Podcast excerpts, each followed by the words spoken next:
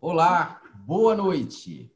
Sou Adilson Sartorello, vice-presidente da OAB Bauru, e com enorme satisfação nós vamos para mais um evento do nosso projeto OAB Bauru Online. Em nome da nossa presidente Márcia Negrisoli, agradecemos a presença de todos que estão nos ouvindo nesta noite, agradecemos ao presidente Caio Augusto Silva dos Santos, nosso presidente da OAB São Paulo, tem nos disponibilizado todas as ferramentas necessárias, como essa plataforma que estamos utilizando hoje, para fazer a transmissão dos nossos cursos. Quero também agradecer a toda a nossa diretoria, a pessoa do nosso tesoureiro, doutor Alisson Caride, da nossa secretária-geral, doutora Edinise, e quero agradecer ao nosso secretário-geral adjunto, doutor Bruno Guedes, que tanto tem nos auxiliado para a realização desses, desses eventos do nosso projeto OAB Bauru Online, que hoje, para falar um pouquinho sobre prática do ônus da prova no processo do trabalho, traz o professor Antônio Capuzzi, que dará aula no dia de hoje e uma segunda aula na quarta-feira, no dia 8 de abril, também neste mesmo horário. Eu agradecendo a presença de todos, em especial do nosso querido professor, eu passo a palavra aqui para o nosso secretário-geral adjunto, doutor Bruno Guedes, que vai contar um pouquinho para todos nós do projeto OAB Bauru Online. Tenham todos um maravilhoso evento e até o próximo. Olá, boa noite a todos. É, gostaria de agradecer ao doutor Adilson Sartorello, vice-presidente, pela, pela abertura do evento. É, eu não sei se estão todos conseguindo acompanhar, mas estamos em 66 pessoas acompanhando a aula hoje e logo alguns vão, vão é, esse evento faz parte do projeto OAB Bauru Online, que é a reunião de alguns eventos online para poder aproximar a advocacia da OAB mesmo nesse tempo de distanciamento social.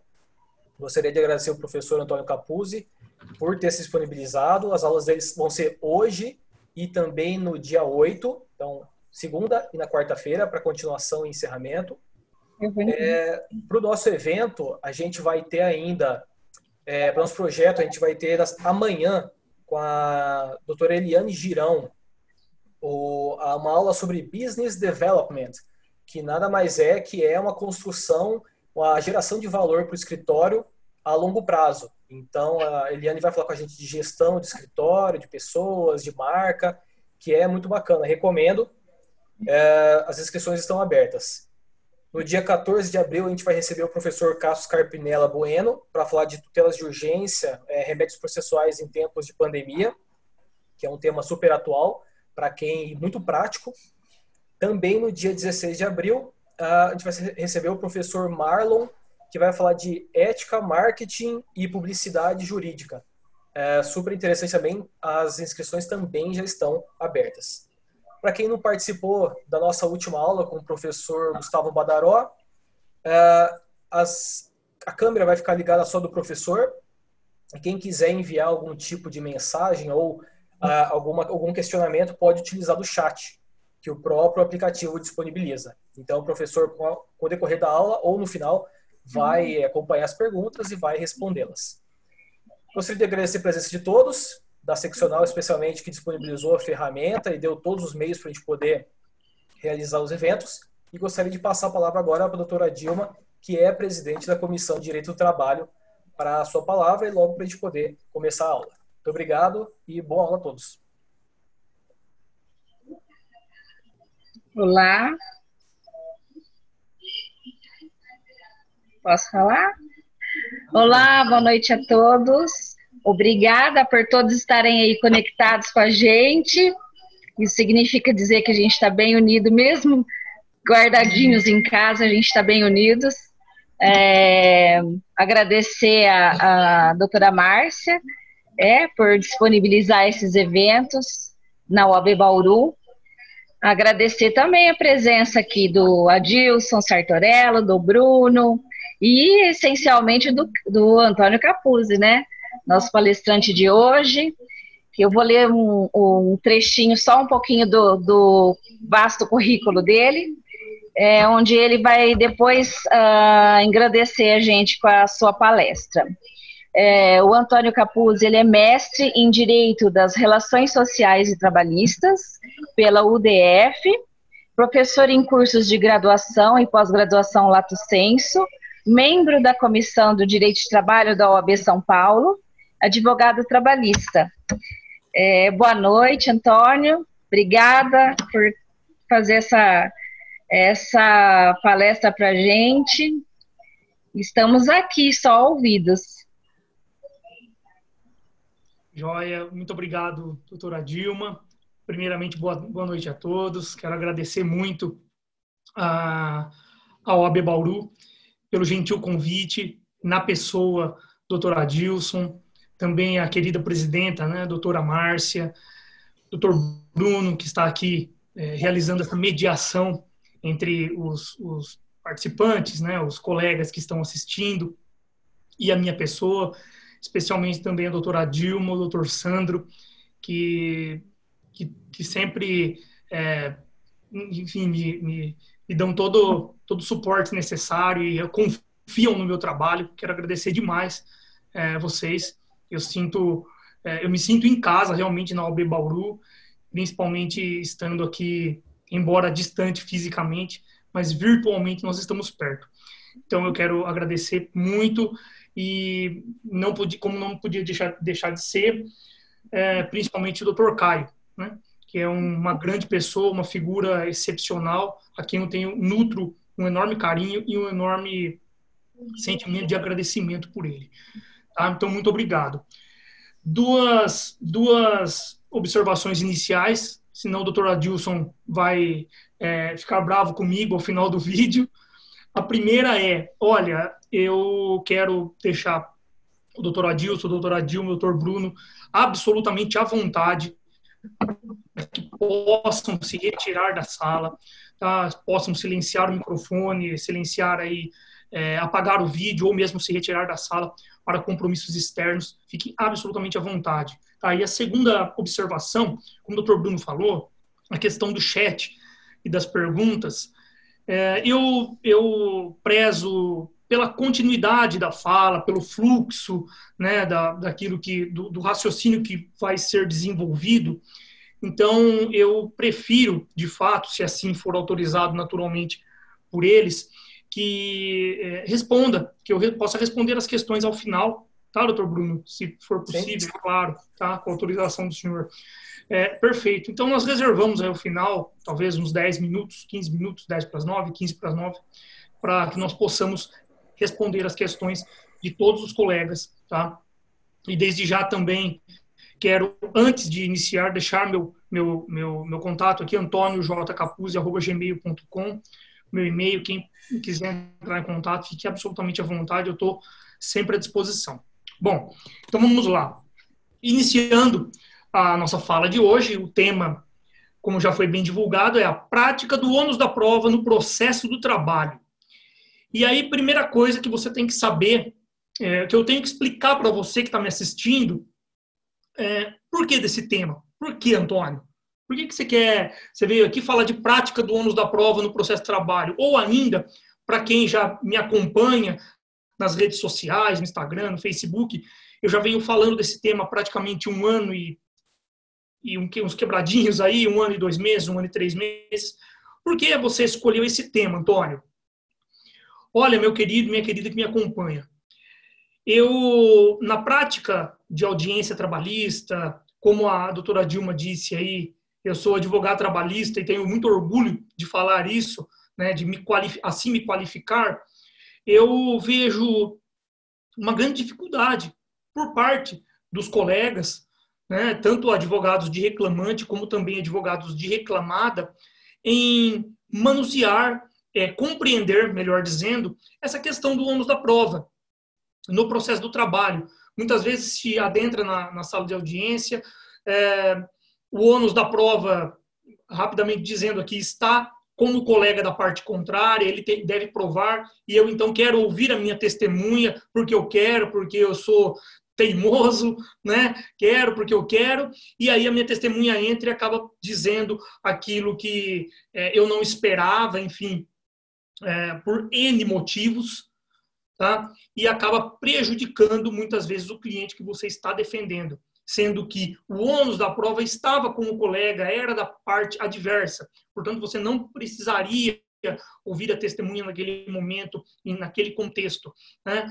Então, dadas essas circunstâncias, eu resolvi, após a tratativa de, de temas como terceirização e reforma trabalhista, nos anos aí 2017, 2018, no ano de 2019, agora indo para já em 2020, é, eu resolvi tratar desse tema, sendo que eu, eu também dou aula na graduação e pós-graduação e recebo muitas perguntas com relação ao ônus da prova. Né? Se eu deveria provar ou não, o que, que o senhor entende disso, o que, que o senhor entende daquilo, eu achei por bem contribuir com os meus colegas advogados e tenho aí, com a ajuda da, da Cultura e Eventos, naturalmente doutor Rolo e principalmente doutor Caio, é, rodar o Estado e poder trabalhar aí é, esse tema com os colegas. Tá? Então, basicamente, explicando o motivo pelo qual essa, essa aula, ou essas aulas, hoje e quarta-feira, é, estarão sendo dadas para todos vocês.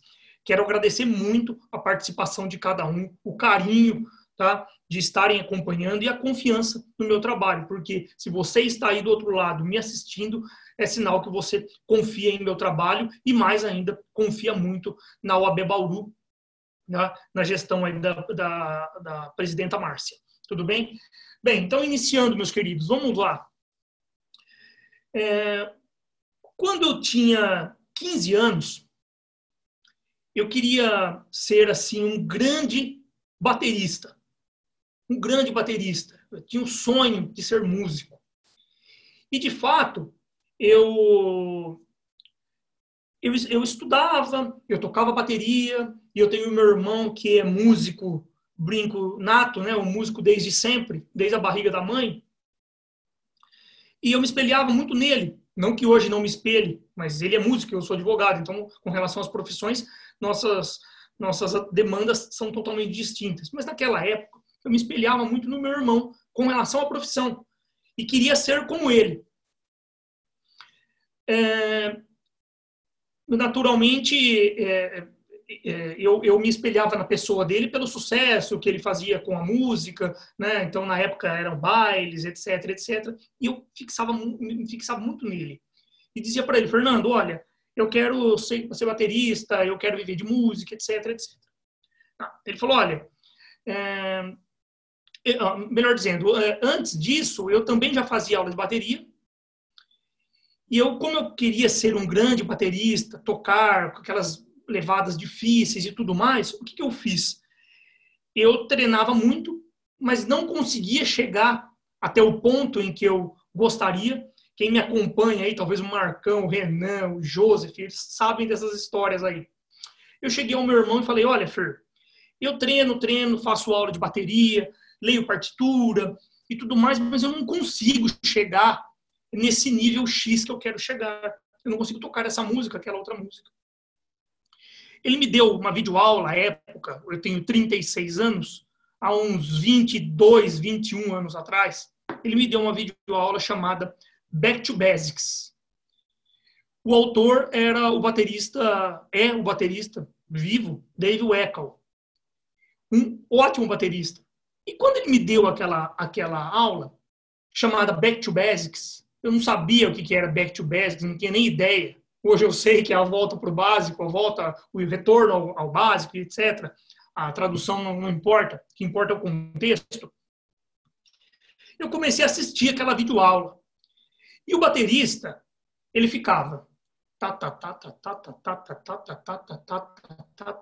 no tá tá tá tá tá tá eu não estou vendo você a sua expressão facial mas muito naturalmente está falando pô o que esse cara tá cara tá falando isso aí tem nada a ver com a palestra calma e tá tá tá tá tá tá tá tá, tá aquelas levadas básicas aquilo começou a me irritar de uma tal forma falei meu irmão me deu essa videoaula que não serve para nada eu quero aprender a tocar algo muito difícil, algo muito complexo, e ele dá uma aula de volta para o básico, o, o, baterista fica tá, tá, tá, tu, tu, tu, tu, e aumenta a velocidade, diminui a velocidade, aumenta a velocidade, diminui a velocidade. E eu fiquei pé da vida com aquilo ali. Liguei para ele e falei, Fernando, qual que é? Né? Bravo, questionei, ele me disse assim, e eu nunca mais esqueci. Quando você souber o básico, você vai atingir o seu melhor nível no máximo. Quando você tiver uma boa estrutura, uma boa base, você vai conseguir desempenhar levadas tão difíceis que você quer desempenhar. E eu trago essa, essa pequena história do meu irmão para comigo, para esse tema que eu estou tratando com você. Prática do ônus da prova no processo do trabalho. É difícil? Pra caramba? Não, não é difícil. Tem que estudar. Eu sei tudo? Imagina, mas nunca. Não tenho a menor pretensão disso e não sei mesmo. O que eu vou fazer aqui é compartilhar experiências. Por que, que eu trouxe essa história? O ônus da prova, o básico, que é a distribuição é, é, estática do ônus da prova, prevista lá no artigo 818, incisos 1 e 2, básico, basicamente, da CLT, é o que você precisa saber para começar a ter sucesso nas suas demandas. Vamos falar a linguagem popular? Para você começar a ganhar processo. Você ganha processo com o ônus da prova. E eu vou te mostrar que você ganha processo com o ônus da prova, sabendo o ônus da prova. Não é, com o ônus da prova, mas tendo conhecimento do ônus da prova. Na medida em que você pode explorar esse seu conhecimento, é, tendo em vista que, por vezes, do outro lado, nós, você vai ter um colega, a outra parte, que não sabe tão bem quanto você. E aí você explorando a dinâmica do ônus da prova, essa distribuição estática, o ônus da prova está comigo, o ônus da prova está com ele. O ônus da prova está comigo, o ônus da prova está com ele. Eu sei o que eu tenho que provar e o que eu não tenho que provar, ao menos por hora. Então eu não vou mexer no vespeiro. Se eu não tenho que provar, eu não vou cutucar a onça com vara curta. Deixa. Vamos esperar ver se a parte contrária prova. Vamos lá. Você vem comigo que você vai aprender, você vai sair daqui hoje 9, 9, 5, 9, 10, talvez aí mais ou menos esse horário, sabendo algo novo. Eu tenho certeza disso. Para isso, para que você possa compreender toda essa introdução que eu fiz, eu preciso naturalmente que você abra no seu celular, no seu vadimeco, no seu computador, ou ainda se você tem decorado na cabeça, o artigo 818 da CLT. Sem ele, nós não vamos conseguir prosseguir. Vamos lá? Vou ler aqui no computador, ó. O ônus da prova incumbe ao reclamante, ao autor, quanto ao fato constitutivo do seu direito. Voltando à imagem aqui. Incumbe ao autor, ao reclamante, ao suplicante, o fato constitutivo do seu direito. Então, o reclamante o autor ele tem que provar o fato constitutivo do direito. E aí você me pergunta, é, beleza, Antônio, bonito, eu já li isso aí 200 vezes. Já li também para passar, passar na prova da OAB, já li porque eu presto concurso público, e eu não sei o que é fato constitutivo. Tá, você vai saber agora. Fato constitutivo ou fatos constitutivos são todos aqueles acontecimentos relevantes do ponto de vista jurídico, sob a ótica jurídica, tá? E que são levantados, que são trazidos na petição inicial como causa de pedir. Pronto. Basicamente é isso. Fatos juridicamente relevantes que são trazidos na petição inicial por meio da causa de pedir. Por quê? Quais são os elementos da ação? Partes, causa de pedir e pedido. Nós temos a causa de pedir ou as causas de pedir, que são os fatos constitutivos ou o fato constitutivo, pode ser um, tudo bem, mas aqui normalmente não no processo de trabalho, a gente fala no plural. Então, os fatos constitutivos, que são as causas de pedir, que são aqueles argumentos jurídicos, aqueles argumentos, aqueles fatos relevantes do ponto de vista jurídico, e que vão dar ensejo ao meu pedido. Eu vou narrar, juiz, aconteceu isso, aconteceu isso, aconteceu isso, aconteceu isso. Por isso, eu quero isso. Por isso, eu quero 10 mil reais de indenização. Causa de pedir, que vai dar origem ao pedido. Compreende? Se você tiver dúvida, manda mensagem para o Bruno aí, tá? Eu vou responder no final. Então, fatos constitutivos. Repetindo, tá? É, fatos são fatos relevantes do ponto de vista jurídico que dão ensejo ao pedido, que se atrelam à causa de pedir. Tá bom, Antônio, beleza. Você é fera, né? Você conceituou aí. Nossa, que legal. Não entendi nada. Vou tomar uma aguinha aqui na minha, minha garrafinha verde, só um minutinho. Você é fera, né, cara? Conceituou, mas não entendi nada do que você falou. Fatos relevantes do ponto de vista jurídico. O que, que, que é isso aí? Hum, calma. Me explica. Vamos lá. O teacher vai explicar aqui. Vamos lá. Então, fatos juridicamente relevantes ou relevantes do ponto de vista jurídico. Eu trabalho, vamos imaginar aqui um, um exemplo, e, e nas nossas duas aulas nós vamos tratar de muitos, muitos, muitos exemplos, que é assim que você vai compreender a prática do ônus da prova no processo de trabalho. Não é a teoria do ônus da prova no processo de trabalho. Tenho certeza, se eu colocasse no título teoria, neguinho ia, ó, rapá. Agora, a prática, ah, a prática é fera, meu. Prática eu vou saber tudo. Vou destruir no próximo processo. Tomara, vamos lá. Então, vamos lá. Eu trabalho, um exemplo aqui, no escritório do caríssimo doutor Adilson. Tá? Trabalho para ele lá, uns dois anos, como advogado. Doutor Adilson não assina minha CPS. Ele não me registra doutor Adilson. Pô, senhor aí não. Claro que é apenas um exemplo, pelo amor de Deus. Não me criem problemas com o meu querido vice-presidente. Vamos lá. Apenas um exemplo, claro. Trabalho no escritório do doutor Adilson. O doutor Adilson não assina minha CTPS.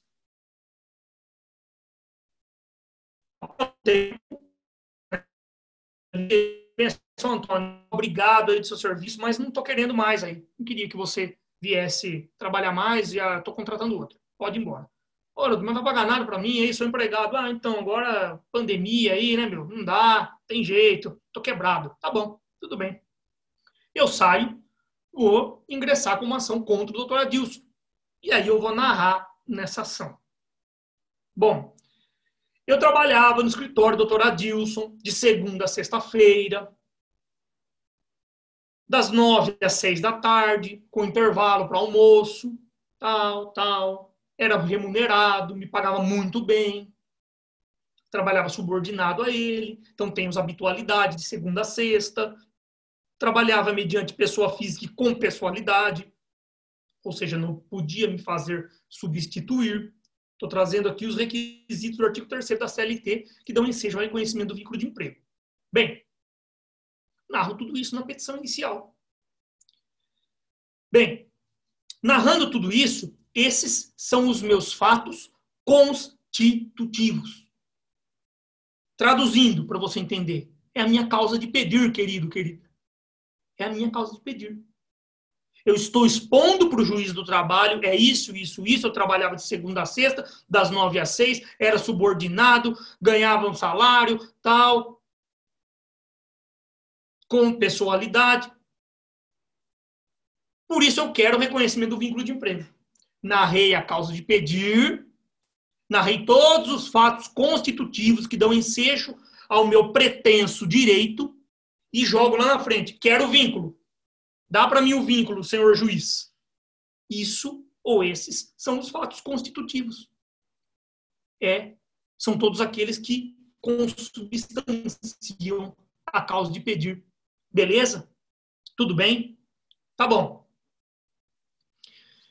Então, o que está falando 800, 818, item, é, inciso 1? Você, Antônio, é reclamante, é autor. Você tem que provar, rapaz. Você vai ter que provar esses fatos constitutivos. Tá bom. Eu vou levar uma testemunha lá e vou provar. O fulano de tal que trabalhava comigo também foi mandado embora, ele era registrado, etc, etc. Eu vou levar lá e ele vai provar. Ótimo, beleza. Está provado o fato constitutivo. E aí, potencialmente, eu posso ter o meu vínculo de emprego reconhecido. Tá bom. Mas é, é sempre assim?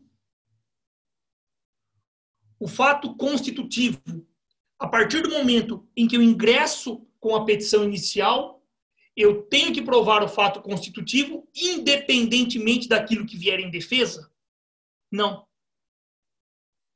Então, veja, vou traçar uma linha do tempo aqui. Você vai distribuir a sua, ou melhor, eu vou distribuir a minha petição inicial, vou baixar o ar-condicionado, que eu estou com frio. Bem, é, vou, vou distribuir a petição inicial, é, processando aí o doutor Adilson, e aí, eu imagino que você que está me assistindo aí nunca teve problema com o PJE, né? PJE não dá problema, eu acho que é um sistema, assim, excelente, que tem que não tem que ter quase nenhuma modificação. Ou seja, estou brincando naturalmente aqui, sistema que é, via de regra dá problema para nós advogados e que é, nós clamamos aí que realmente sejam tomadas providências para que ele seja cada vez mais melhorado, a fim de que possa nos atender. Então, vou jogar minha petição inicial no PJE ali, no maravilhoso PJE. Vou distribuir. Distribuir a petição inicial, narrando todo esse, esse contexto fático, pedindo o vínculo de emprego. O, o ônus da prova, a princípio, está com quem? Comigo. Fato constitutivo ou fatos constitutivos do meu direito. Aí, joguei a, joguei a petição inicial aqui, ó. Aí, beleza.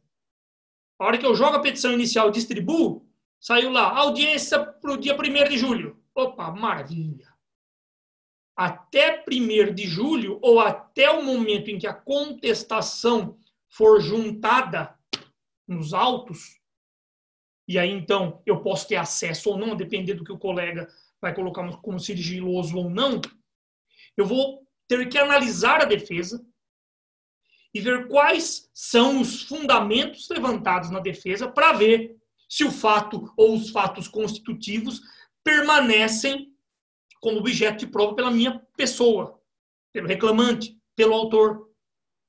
Mas me dá exemplo, Antônio, te dou. Distribuir a petição inicial, processando aí o escritório do doutor Adilson e vamos lá, correndo. Chegou na defesa, doutor Adilson veio. Opa, o Antônio, negócio seguinte, o senhor juiz, negócio seguinte, o Antônio trabalhou para mim sim, tá bom? Trabalhou, é verdade, tá? Mas ele trabalhou na condição de autônomo. Pô, cara advogado, ganhava bem pra caramba, doutor. Viu, excelência? O cara era autônomo, não trabalhava cinco dias na semana, não. Trabalhava de vez em quando, quando eu precisava de algo ali, a gente fazia uma parceria. Não tem nada de, de emprego. Tudo mentira isso aí.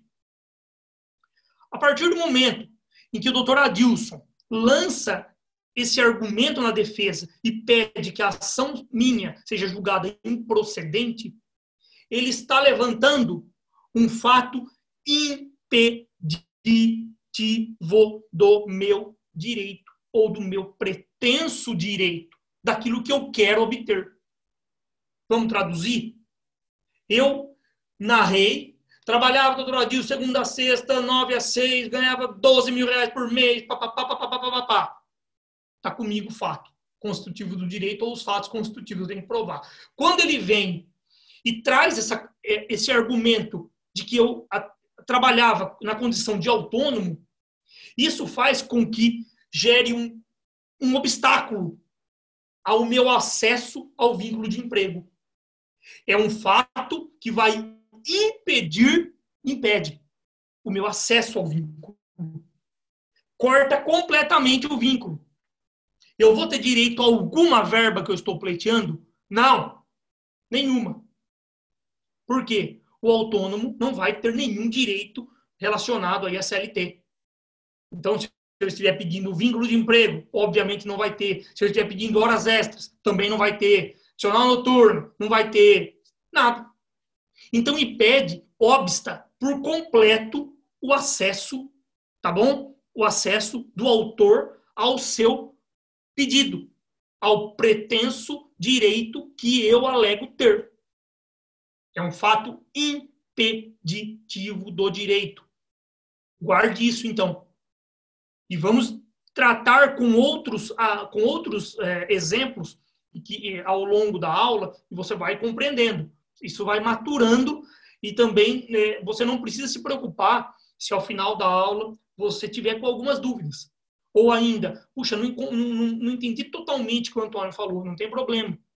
Pois eu passo o meu WhatsApp, o meu e-mail já está aí, pode entrar em contato comigo, a gente vai conversando e vamos debatendo situações relacionadas aqui à nossa aula, naturalmente.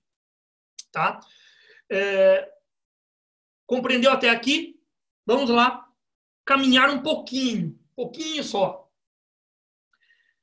Então, tratamos. Ajuizei a ação pedindo vínculo de emprego. Veio a defesa e disse ele era autônomo. Opa, autônomo impede o acesso ao vínculo. E se a defesa viesse e dissesse ele era estagiário, impede o meu acesso ao vínculo? Impede. E se ele dissesse ele era eventual? Trabalhava eventualmente aqui, pô. Nada de vínculo, nada de segunda a sexta. Baita mentira. E aí, na condição de autônomo eventual, também impede o acesso ao vínculo? Impede. Com certeza. Eu não vou conseguir acesso àquilo que eu quero. Ao pretenso direito que o autor diz ter. Perfeito? Alguns, alguns parâmetros. Mudando um pouquinho a situação fática, mas nessa linha ainda. Dr. Adilson vem em defesa, diz o seguinte: esse Antônio Capuzzi aí, eu nunca vi esse cara da minha vida. Esse cara nunca passou nem na porta do meu escritório. Portanto, essa demanda é absurda. Multa ele por litigância de má fé, excelência. Cara doido, vem, vem, vem aí processando os outros e eu nunca nem vi esse cidadão, nunca nem passou aqui no meu escritório, quanto mais trabalhar, ainda mais na condição de empregado. De quem que é o, de quem que é o ônus? Ele trouxe algum tipo de fato impeditivo? Não. Ele negou completamente a prestação dos serviços. De modo que, no momento em que o réu ele nega completamente, nesse aspecto, a prestação dos serviços, é, é mais fácil, veja, para, uh, para o autor, ou para mim, para eu, né? Para mim não, para eu provar que trabalhei ao menos um dia no escritório dele, e aí a alegação vai cair por terra, a alegação da defesa, de negar totalmente, do que ele provar que eu nunca trabalhei lá, que eu nunca nem passei na frente do escritório dele. A doutrina se entende. Portanto, o ônus da prova permanece comigo, permanece com o Antônio. Eu ingresso, narro toda a causa de pedir todos os fatos constitutivos e diz: eu quero o vínculo. Vem o Adilson, doutor Adilson, esse cara aí nunca vi na minha vida, não sei nem quem é. Beleza. Ele negou completamente. O ônus, a batata, continuou assando no meu colo. Quando eu distribuí a inicial, ela já estava assando no meu colo, que eu tinha que provar os fatos constitutivos. Ele veio em defesa e negou completamente, a batata não saiu do meu colo, foi para o colo dele, não. Manteve no meu colo quem manda aqui. Significa o quê, doutores, doutoras? Que se chegar em audiência eu não provar, eu não levar nenhuma testemunha, não provar, ao menos que eu trabalhei um dia, ou que eu efetivamente mantive o, o, o vínculo de emprego com o doutor Adilson, a minha demanda vai ser julgada improcedente. Então fique esperto nisso aí. Ah, ele negou completamente. A prova é dele, velho. A prova é dele, ele vai ter que provar. Nada. Quem está dizendo isso? Nunca. Ele negou completamente a prestação de serviços, o ônus da prova permanece com o autor, os fatos constitutivos permanecem com o autor. Preste atenção nisso, muito embora não está explícito no artigo 818. Tudo bem? Outra situação, já que o que se prova são os fatos. Né? É, imagine você, eu Trabalhei no escritório do doutor Adilson, narro essa questão na petição inicial. Falo, olha, é, excelência, eu trabalhei lá, eu era empregado. Olha, me assinou minha carteira, olha que bonita a assinatura dele. Assinou minha carteira, fundo de garantia, tinha tudo. Olha que lindo. Tinha tudo lá no escritório do doutor Adilson. Aí, um dia, é, aconteceu um, um, probleminha lá, nós é, é saímos no braço, eu com ele, né? A gente é, entramos em dias de fato ali, a gente se alterou, etc, né? Ele me mandou embora por, por, é, por justa causa. Mas não merecia justa causa, porque quem me bateu foi ele primeiro. Então, é, eu vou ingressar com essa reclamação trabalhista, ou melhor, eu ingresso com essa, com essa reclamação trabalhista pedindo a reversão da justa causa, tá? Pedindo a reversão da justa causa, pedindo então que Vossa Excelência declare que o contrato foi extinto é, sem motivação pelo empregador, dispensa sem justa causa, tá? A, a cargo do empregador. Tá bom? Tá bom. Ingresso. Ingressei com um processo alegando que eu fui dispensado por justa causa e quero a dispensa sem justa causa, eu quero a reversão dessa justa causa, é uma situação um tanto quanto é, complexa. E por quê? Se a defesa vier e mantiver a justa causa, que normalmente vai acontecer isso, não, não, não, não, olha, bateu em mim, dispensei por justa causa. Mantenha-se a justa causa. Veja, nós trazemos em defesa, o doutor Adilson traz em defesa a manutenção da justa causa, ou melhor dizendo, os fatos, ele aduz fatos modificativos com relação àquilo que eu alego. Então, eu aduzo que os fatos se deram dessa forma e quero a reversão da justa causa. Ele aduz que os fatos se deram de uma outra forma e quer manter a justa causa. O ônus da prova é de quem? Aí, Adilson.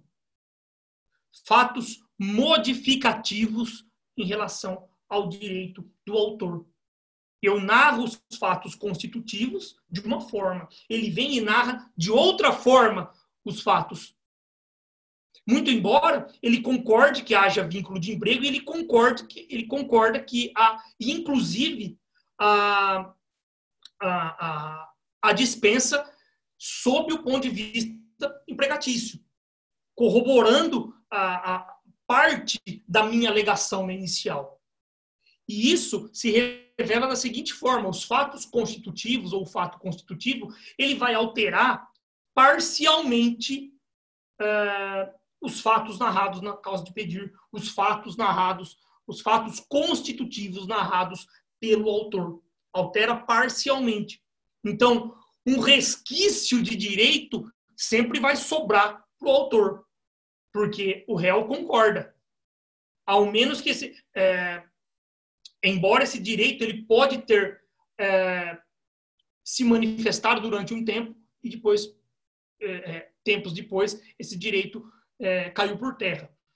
Imagine você, é, agora dentro desse exemplo, para que você possa compreender melhor, eu ingresso com a reclamação trabalhista dizendo que eu fui dispensado por justa causa e que eu não recebi nenhuma verba rescisória. O, Adilson, ele vem e concorda. Olha, ele foi dispensado sem justa causa, é, perdão, por justa causa, e por conta desses motivos, tá?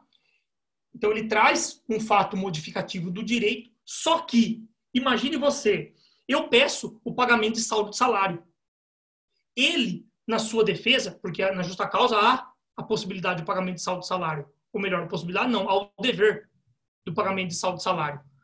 Na defesa, o Adilson não tem como dizer se não pagou efetivamente o saldo de salário, o saldo de salário não é possível, ou o saldo de salário é indevido. Porque o saldo de salário, ele é comum a ambas as partes, ambas a, a ambos os fatos narrados. Então, do, da minha narrativa se extrai o saldo de salário, da narrativa do Adilson também se extrai o saldo de salário. Então, nós temos uma alteração meramente parcial daquilo que eu narrei. Vamos melhorar o exemplo ainda. Talvez esse aqui não esteja tão bom. Compensação de jornada. Pronto. Você vai falar, ah, mas pera um pouquinho, Antônio. Oh, peraí, cara. A partir do momento que compensou, acabou. Vamos lá. Eu entro com uma petição inicial, com uma demanda trabalhista contra o Adilson, dizendo eu trabalhava em regime de horas extras. E ele nunca me pagou as horas extras. Ponto. O Adilson vem em defesa, diz o seguinte: verdade, excelência, ele trabalhou em regime de horas extras. Fato modificativo que altera parcialmente. Ele trabalhou em regime de horas extras. Só que houve a compensação. Portanto, durante um período, eu tive direito ao pagamento daquela compensação, caso eu fosse dispensado. Então há algo em comum, algo que se entrelaça entre as, entre as defesas. Mas lá na frente foi modificado esse fato. Portanto, ele não tem direito a nada. Fato modificativo. Eu modifico a forma como o fato constitutivo está sendo narrado. Beleza? Compreendeu até aqui? E agora, meu querido, minha querida, eu vou, eu lembrei agora, vou trazer um, um exemplo aqui muito interessante que me veio à mente enquanto eu explicava para vocês essa questão, que, que mostra, de fato, como o ônus da prova ele possibilita que você vença processos. Caso você tenha naturalmente algum tipo é, de manejo sobre, sobre esse ônus? Sobre a forma como se dá essa distribuição estática do ônus da prova prevista no 818 da incisos 1 e 2 da CLT. Vejam, na verdade, é, eu, eu vou tratar de dois exemplos. O primeiro deles, para mostrar como uh, muitos colegas desconhecem. E outro exemplo para mostrar realmente a possibilidade de vitória, se você souber manusear. Eu fiz uma audiência certa vez e que na petição inicial estava pela reclamada, como regra, né? Ele estava pela reclamada e na reclamada nós tínhamos dois, ah, na reclamação trabalhista nós tínhamos dois pedidos. A indenização por danos morais por conta de agressões sofridas pelo funcionário na empresa, por parte do preposto, relacionadas ao ambiente de trabalho, xingava e agredia ele, seja física, seja verbalmente também. E o outro pedido era a reversão da justa causa. Estou anotando aqui para não esquecer. Caso contrário, me falha a memória muitas vezes. A reversão da justa causa. Então, havia só dois pedidos. Olha, excelência, eu era xingado, humilhado na empresa, é, eu quero pagamento de indenização por dano moral. E o outro pedido era, olha, eu fui dispensado por justa causa, por conta aí de, de atos que o meu empregador narrou para mim, mas que não são verdade. Verdade, na, ver, na verdade, verdadeira, é isso que eu estou trazendo na petição inicial. Tá bom. E aí, o que acontece? A audiência, vejam que situação interessante aconteceu comigo. Estou invertendo a ordem aqui. Primeiro, é, essa questão que eu disse para vocês da importância do ônus da prova. A audiência, ela era na segunda-feira. O cliente, ele procurou na quinta. E ele disse assim para mim: Olha, é, eu estou procurando você, etc., para fazer essa defesa. E eu questionei ele, falei: Puxa, cara, mas é, em cima da hora, sim, e essa audiência era no TRT2, lá em São Paulo. Bem, lá na Barra Funda. Eu falei, pô, mas em cima da hora, você tem prova aí, né? Como é que é? Me conta a história. Ele falou, você tem, doutor? Tenho sim. Olha, eu tenho um pendrive. Olha aqui o pendrive, ó. Aqui tem toda a filmagem do porquê ele foi dispensado por justa causa ele consumiu bebidas lá do bar, do restaurante, né? E aí, sem autorização prévia do, do chefe, etc. Então, dispensamos ele por justa causa. Tem filmado? Isso aí tem filmado, tá aqui, ó. Olhei lá, falei, puxa, bacana. Uma boa prova para manter a justa causa. Então, eu iria alegar manutenção da justa causa em defesa, iria trazer o fato modificativo para mim E eu teria que provar. Qual era a prova? Pendrive. Beleza. Só que nós tínhamos um outro problema. Questão da agressão. Fulano foi agredido, xingado. Ele falou, ó, isso é mentira, viu? Não aconteceu. Se você quiser, a gente leva uma testemunha para falar que não aconteceu isso aí. Falei, calma. Nós vamos fazer o seguinte. Vamos levar essa testemunha. Tudo bem. Só que nós vamos manter aqui a, a ordem é, racional da produção da prova. Vamos lá, então. Falei, vamos negar completamente a ocorrência dessas agressões. Neguei completamente. O ônus permaneceu com ele. Do fato, dos fatos constitutivos do direito dele. E aleguei fato modificativo com relação à justa causa. Quero manter a justa causa. Fato modificativo. Então imagine você. Eu estou com o pendrive em mãos, provando a minha justa causa. E estou jogando a batata, queimando no colo dele para que ele prove as agressões. Ah, mas ele pode provar, Antônio. Tudo bem, ele pode provar, mas eu tenho uma, uma testemunha para desprovar. Podemos falar assim, para fazer a contraprova. Ah, ele pode fazer a contraprova com relação ao pendrive.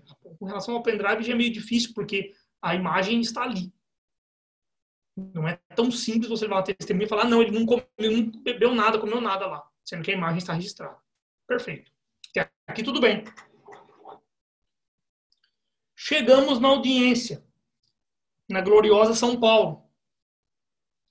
Domingo, eu distribuindo a, a antes disso, eu distribuindo a defesa. E o sistema do TRT2, assim como o PJE agora de uma maneira geral, né, tem as mídias. Você converte lá e junta a mídia no próprio sistema. E eu, é, tentando juntar no sistema, no nosso glorioso PJE, e junta, junta, junta, e o MP3 não vai e não vai. Começou a dar erro o sistema. No domingo, e a audiência segunda de manhã, o que, eu fiz? Perdi a paciência. Falei, bom, vamos fazer o seguinte: eu vou levar esse pendrive e vou depositar no cartório, na secretaria. Pelo menos não tem problema. Porque de repente eu junto aqui, esse sistema não vai, né, tá me dando problema, eu tô com medo, não vou juntar. Levei o pendrive.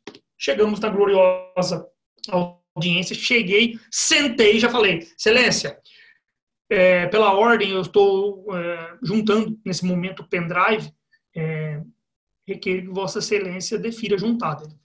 Fez assim, ó, vocês não estão me vendo. Não recebo isso aqui, doutor. Hum, não tem, não tem. Eu vou colocar onde isso aí? O senhor quer que, senhor quer que eu coloque onde esse pendrive? Falei, olha, excelência, aconteceu isso, isso, isso. Eu sei que não é uma justificativa plausível do ponto de vista jurídico, mas clamo que Vossa Excelência compreenda, tendo em vista que eu não consegui juntar. Não está precluso o prazo, eu estou aqui, eu estou tentando exercer o meu direito de defesa, meu direito de defesa, contraditório pela defesa sugiro, é, sugiro não requeiro que Vossa Excelência é, volte atrás aí e, e, e defira juntada. Bem, dentro desse contexto, ele diz para mim, não vou juntar, doutor. O senhor não lê provimento, não? Tive que ouvir essa ainda. O senhor não lê provimento RT2, não? O senhor não sabe que tem que juntar pelo sistema? Eu falei, eu sei, excelência. Eu sei, mas aconteceu isso, isso. O argumento meu é esse. Se Vossa Excelência vai juntar ou não, aí já o problema é outro, né? Se o senhor não vai juntar, eu vou recorrer, tudo bem, decide. Perfeito. Dentro dessa conversa com o magistrado, é, eu observei, aliás, já tinha observado lá fora que não havia testemunha por parte do réu, da, da, do reclamante, perdão, do autor.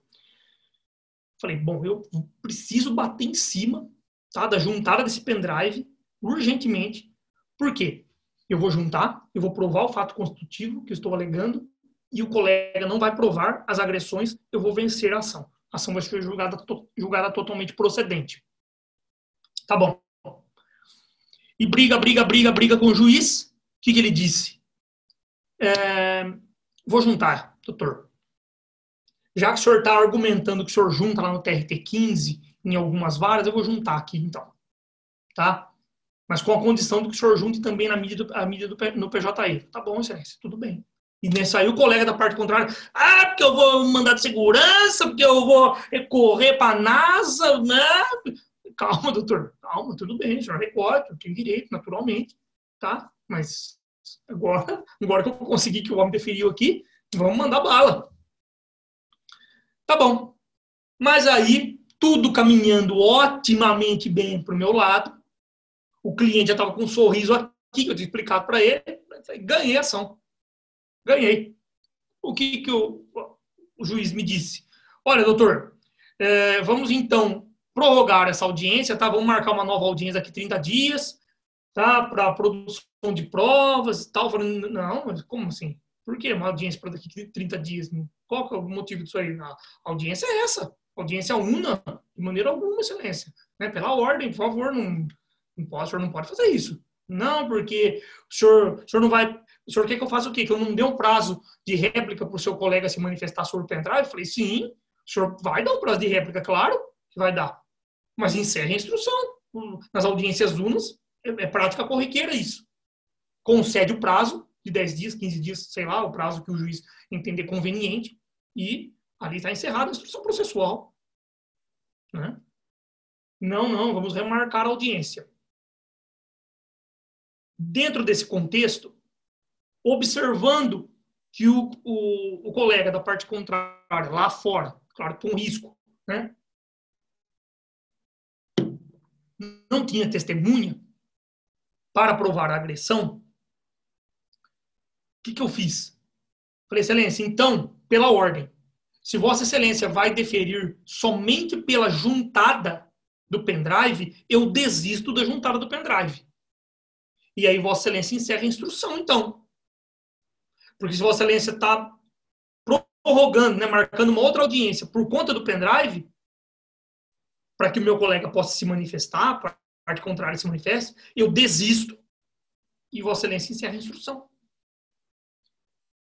E aí é, gerou um certo tumulto, porque o magistrado não, não gostou desse tipo de, de atitude da minha parte. Que ele me disse: Veja, doutor, o senhor está argumentando há meia hora comigo para tentar juntar esse pendrive quando eu defiro, o senhor desiste da juntada? Eu falei, não, excelência, eu de maneira nenhuma iria desistir da juntada. Mas como eu entendo? E aí eu abri o jogo. Tive que ser limpo. Como eu entendo que o senhor está realmente encerrando a instrução processual por conta do pendrive, e eu verifiquei lá fora, juntamente com o meu cliente, que não há testemunha por parte da, do reclamante, o meu cliente então assume o risco de pagar as verbas rescisórias decorrentes da reversão da justa causa. E por que reversão da justa causa? Porque eu aleguei fato modificativo, trouxe para mim o ônus da prova e não provei. Porque não juntei pendrive. Só que, ao mesmo tempo, é, o reclamante também não provou a, a questão das agressões relacionadas ao ambiente de trabalho, motivo pelo qual Vossa Excelência de acordo com o ônus da prova, teria que julgar o processo, é, teria que julgar improcedente essa questão, essa, é, esse pedido, essa pretensão. E aí, a partir do momento que eu abri o jogo e que eu disse isso, ele falou: bom, se o senhor vai, se o seu cliente vai assumir a reversão da justa causa, vamos encerrar a instrução processual. Posso encerrar, doutor? Pode encerrar. Encerrada a instrução. Pronto. Qual o resultado pecuniário financeiro disso? 3 mil reais de reversão da justa causa. Em contrapartida, o colega pedia 20 mil de danos morais, de indenização por danos morais, que eu pensei, não posso, de maneira nenhuma, é, aceitar essa remarcação da audiência, porque daqui 30 dias pode ser que venha uma testemunha e diga, não, ele foi agredido, ele foi batido, ele foi espancado, tá? E enfim, eu tenho minha testemunha dizendo que não houve, mas aí não, não, não, vamos, não vamos contar com a sorte. Compreendem? E mais ainda, do ponto de vista do magistrado, já estaria preclusa a oportunidade de eu juntar a mídia no, no, no, no, no PJ, no PJE, né? a depender do, do entendimento. Embora, é, perdão, não é isso. Nesse caso, não, porque ele tinha deferido realmente o prazo de 48 horas para que eu juntasse. Tá? Então, não é isso que eu disse. Mas, enfim, você que está me assistindo há de concordar que foi um manejo da, da prática do ônus da prova, nesse caso, que fez com que eu saísse vitorioso, entre aspas, porque a demanda foi julgada parcialmente procedente, reverteu a justa causa, porque não prova de fato modificativo, ao mesmo tempo é, julgou-se improcedente o pedido de indenização por dano moral, porque o autor não provou os fatos constitutivos que davam ensejo à sua pretensão, ou seja, os fatos decorrentes da agressão. Mas vejam que, nesse caso, o conhecimento da distribuição estática do ônus da prova é muito importante para que você possa vencer. E, e aí, embora o cliente não tenha ficado tão satisfeito, mas parte da culpa foi dele. Porque se tivesse me procurado 15 dias, 20 dias, eu iria naturalmente juntar essa defesa antes, a mídia ela ia ser juntada no PJE. E não, eu não, não iria ter que levar em, em pendrive e não, não correr esse risco. Veja então que se a mídia fosse juntada no PJE e tudo corresse é, normalmente, eu ganharia ação. Porque eu provaria o fato modificativo e eu também, é, a, parte contrária, não provaria os fatos modificativos do direito do autor. Compreende o que eu disse? Se você tiver dúvida, você me manda mensagem, tá? Que nós vamos é, depurando essa informação. Só para mostrar para você o quão interessante é. Outra situação, voltando à primeira, que eu disse lá, é, o quão a, os colegas têm dificuldade e não compreendem, muitas vezes, uh, essa questão do ônus da prova. Eu cheguei na audiência, o pedido era o seguinte, basicamente como esse, mas é, sobre um outro ponto de vista. Veja, se pedia ah, o pagamento, agora eu não me recordo se era um auxílio alimentação, auxílio refeição, algo do tipo, e também uma indenização por dano moral, por N motivos ali. Que eu não me recordo, não, não, agora não me lembro se era um, um acidente, algo nesse sentido. Mas, enfim, o que importa é o pedido. E o que eu quero trazer para você aqui? Veja, pagamento de auxílio refeição, auxílio alimentação previsto em norma coletiva. O pedido era esse. De fato, quando chegou a, a, a inicial para eu contestar, eu olhei, olha, é, reclamando, reclamado, eu presa, você tem o recibo de pagamento desses valores? Não, nunca paguei, doutor. Bom, beleza, nunca pagou. Ah, então, mas eu não paguei, mas eu fornecia alimentação, tal, fornecia sanduíche, etc. Um, um, umas, um, uns argumentos lá que ele lançou de ordem fática para mim. E eu trouxe na defesa. Embora, naturalmente, já sabia que era furada. Quer dizer, eu estava levantando aquele argumento em defesa só para não deixar sem defesa. Mas o ônus da prova de provar o pagamento é meu. Eu tenho que provar por meio de recibo. 464 da CLT não tinha o pagamento, esquece, você é condenado. Tá bom. E a indenização por dano moral, que eu neguei completamente, não lembro, nunca houve acidente ou nunca houve xingamento, não me lembro qual é agora, efetivamente, qual era o pedido, qual era a causa de pedir que dava em seja a indenização, eu neguei e joguei a batata quente queimando no colo do reclamante. Então, veja, é, do ponto de vista do auxílio alimentação. Olha, excelência, eu não paguei, tá? Não paguei de fato, mas é, eu trazia no, no contexto dessa argumentação é, um fato, poderíamos entender, extintivo do direito. Eu não paguei, mas eu compensei, entre aspas, com a, a alimentação. Então está extinto o direito, ele não tem direito. Não ia colar nunca isso aí. E deixei o ônus da prova com relação à indenização no colo do autor. Chegamos na audiência, o juiz perguntou: temos testemunha né, para ouvir com relação à, indenização por dano moral e pagamento aí, a, em relação à indenização por dano moral? Temos. Entrou a testemunha do, do reclamante, disse lá, provou realmente a indenização, os fatos que deram em seja a indenização. E o juiz não perguntou com relação ao pagamento do auxílio alimentação, né, auxílio refeição. Por quê? Se tratava de fato incontroverso. Eu já tinha confessado na, na, na defesa. Eu não paguei. Só que eu dei um sanduíche, eu dei um misto quente lá, em compensação. Era isso que eu estava dizendo. O colega queria, porque queria, perguntar para a testemunha se ela sabia se, a, a, a, se ela sabia a respeito de o um reclamante ter recebido ou não o auxílio alimentação. Quando ele fez esse, essa pergunta para o juiz, excelência, mas eu quero saber, quero perguntar para a testemunha se o reclamante recebeu ou não é, auxílio alimentação. O juiz virou para ele e falou: doutor do céu, o senhor não está vendo no processo que se, o senhor não leu a defesa, o senhor não deu uma olhada na defesa aí, fato incontroverso. O seu colega juntou a defesa aí faz tempo já. E eu não tenho hábito de colocar sigilo. Junto a defesa mesmo. Facilita o acordo. Quem sabe não sai um acordo. Ele, o colega da parte, o colega que defendia a parte contrária, eu percebi que ficou um pouco contrariado com aquilo, mas ficou quieto. É, abriu as, as perguntas foram a palavra foi dada a mim, enfim, é, perguntei algo ali que não vem ao caso. E aí, quando o magistrado, podemos encerrar então, então a instrução, uh, posso dispensar a testemunha?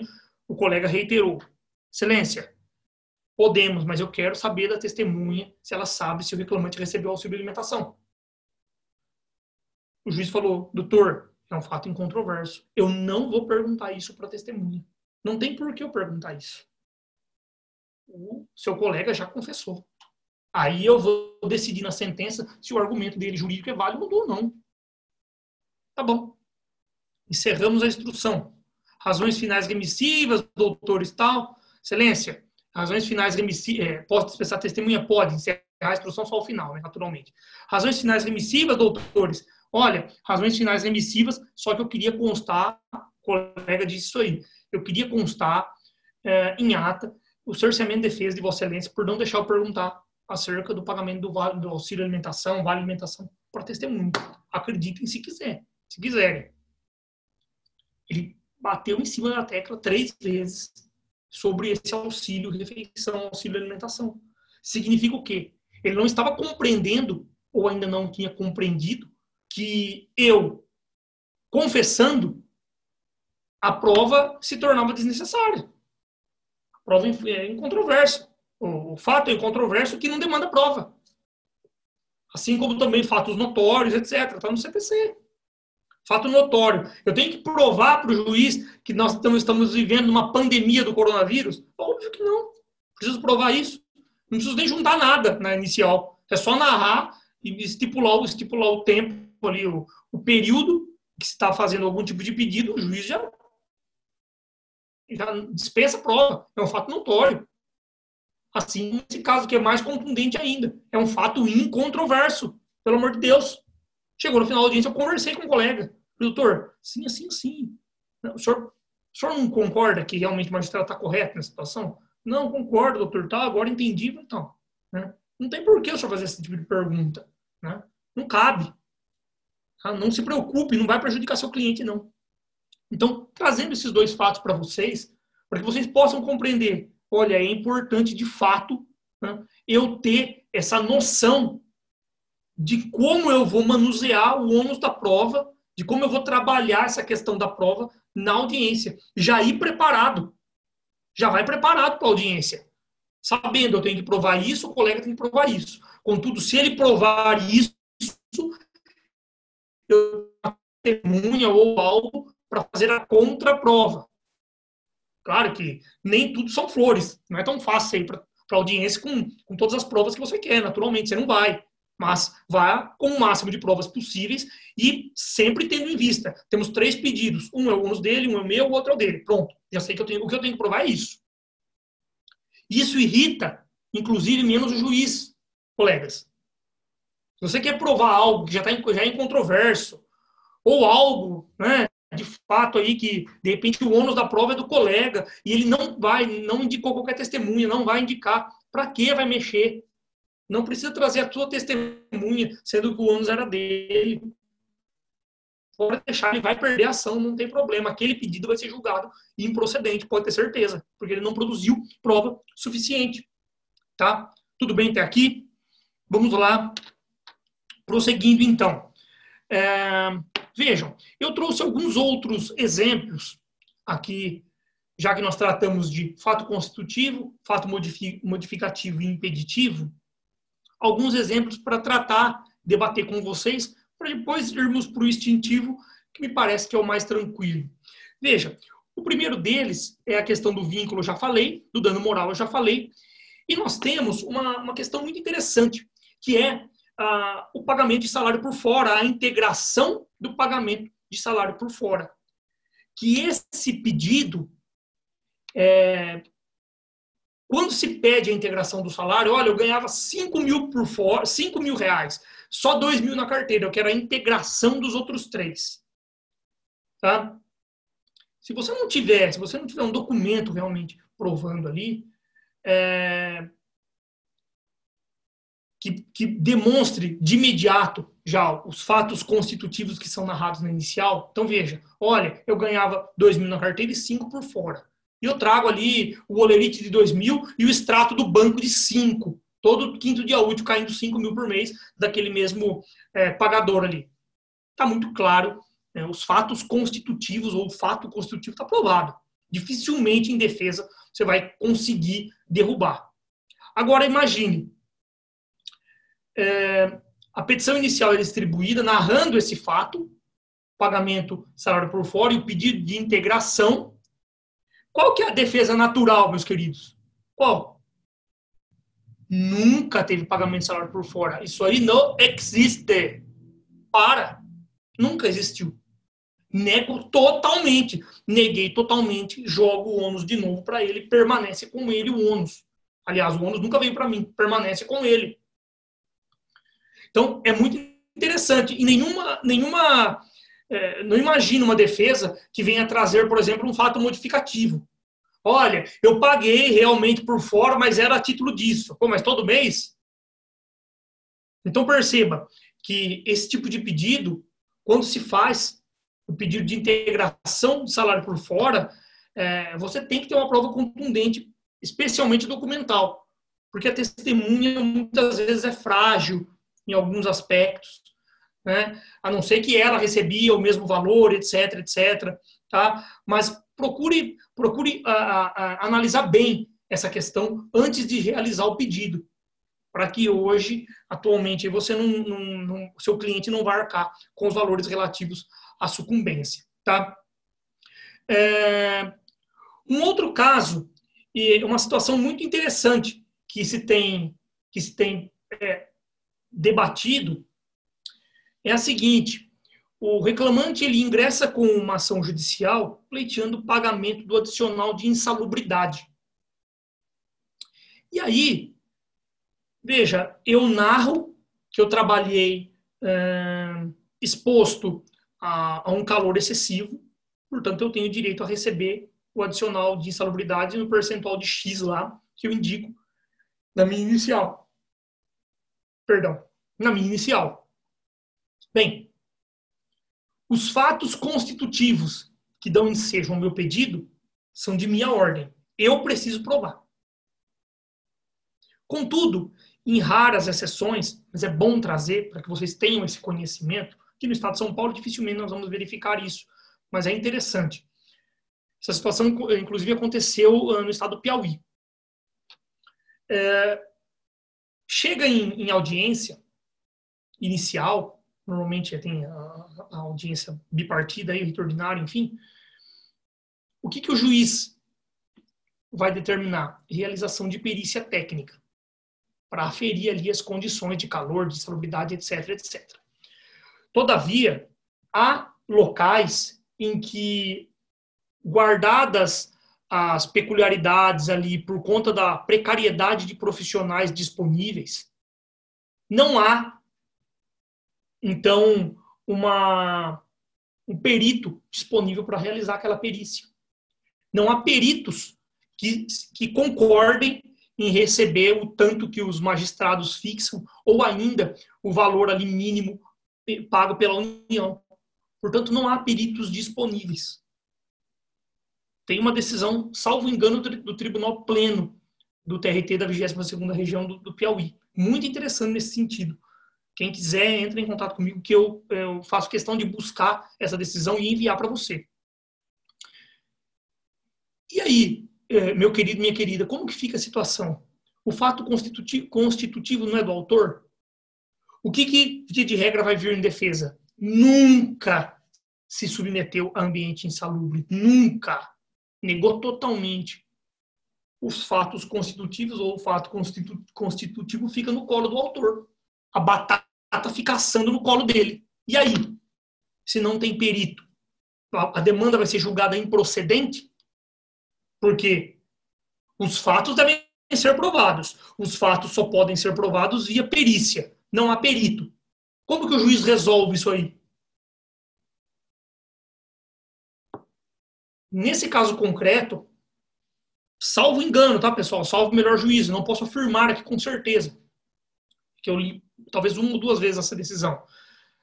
Mas eu me lembrei aqui, eu tenho que falar. Quando eu lembro, eu tenho que tratar da questão, porque parece que eu vou eu vou dormir sem tratar disso com vocês, eu me sinto culpado. Então vamos lá. Não temos, não temos perito. O que, que o magistrado determinou nessa situação específica? Inverte-se o ônus da prova. Aqui, a prova do fato constitutivo pelo autor é, é excessivamente difícil ou até mesmo impossível, porque não tem perícia. Ah, mas então o, empregador vai ter que arcar aí, vai ter que vai, vai pegar perida onde? Não, inverte-se o ônus da prova para que o autor prove, pelo menos, é, traga elementos, melhor dizendo, documentos, como, por exemplo, o Programa de Prevenção de Riscos Ambientais, PPRA, ou ainda, né, não vai é, ser tão importante nesse caso concreto, mas o PCMSO, Programa, Programa de Controle Médico de Saúde Ocupacional. Tá? Interessante, interessante essa questão. Junte documentos que revelem mormente o PPRA que o ambiente não era insalubre. E aí pode-se valer, o juiz pode se valer desse mínimo de prova, embora não haja um perito é, nomeado pelo juízo, o juiz pode é, é, formar a sua convicção com outros elementos constantes dos autos e, portanto, então, ele pode julgar procedente ou improcedente a demanda. Né? Porque daí inverte-se o ônus, a, a, o, o, fato constitutivo tem que ser provado pelo, pelo réu, no caso aqui, e aí ele vai ter que provar realmente que foi ou não, é, o ambiente era ou não insalubre naquela, naquela situação concreta. Interessante, um caso assim bem, bem peculiar, né? Bem, vejam, outro, outro assunto que é de salutar importância, eu, eu acho que é aquele, aquela questão, deixa eu ver se eu marquei aqui, do artigo 62 da CLT, que via de regra também vem sendo alegada no, nas defesas. Veja, então, por exemplo, eu ingresso com uma reclamação trabalhista dizendo, olha, o meu empregador, ele dizia que eu estava submetido, agora não me lembro se é o inciso 1 ou o inciso 2 da CLT. Deixa eu abrir aqui a CLT, pessoal. É o inciso 1. Eu estava submetido, ou melhor, eu não estava submetido a controle de jornada. Ah, aqui. Artigo 62 da CLT. Não são abrangidos pelo regime previsto nesse capítulo os empregados que exercem atividade externa incompatível com a fixação de horário de trabalho. E aí, é... deixa eu ver se. Ah, é, exatamente, é inciso 1. Tratar desse assunto, então. Bom. Cadê a CLT? Perdi aqui, meus queridos. Não são abrangidos pelo regime previsto nesse capítulo os empregados que exercem atividade externa incompatível com a fixação de horário de trabalho.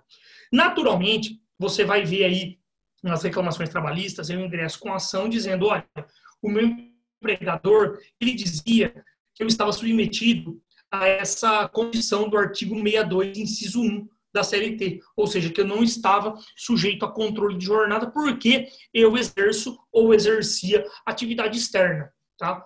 Mas olha, veja, é, senhor juiz, de maneira alguma eu realmente é, cumpria horário, tá? Eu tinha horário, é, cartão de ponto, eu trabalhava dentro do estabelecimento empresarial, etc, etc, etc. Beleza. Quais são os fatos constitutivos do meu direito?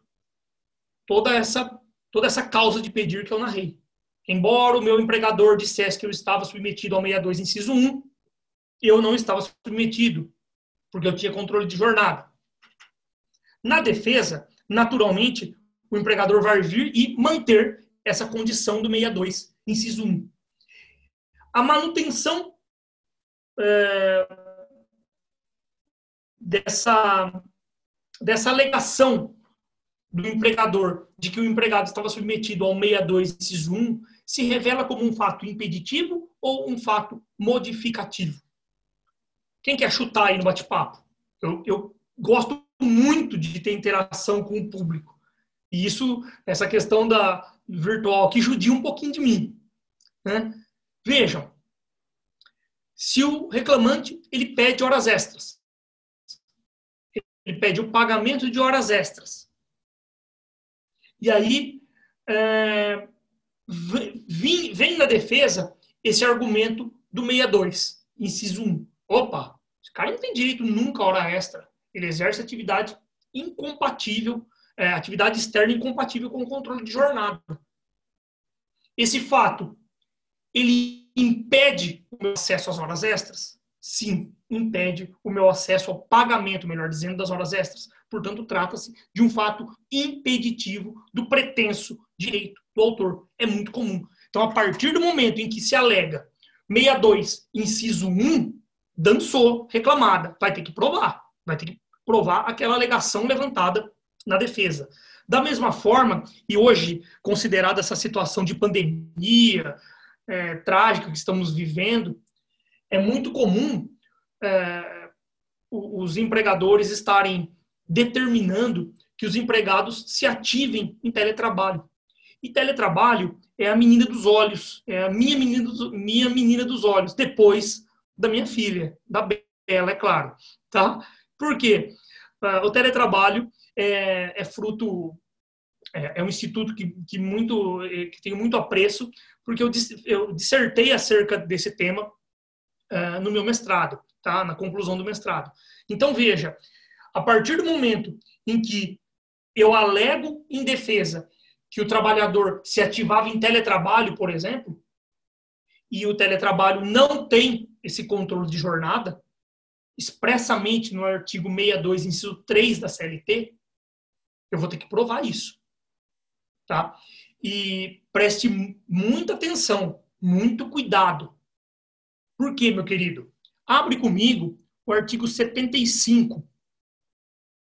75A. Veja, teletrabalho.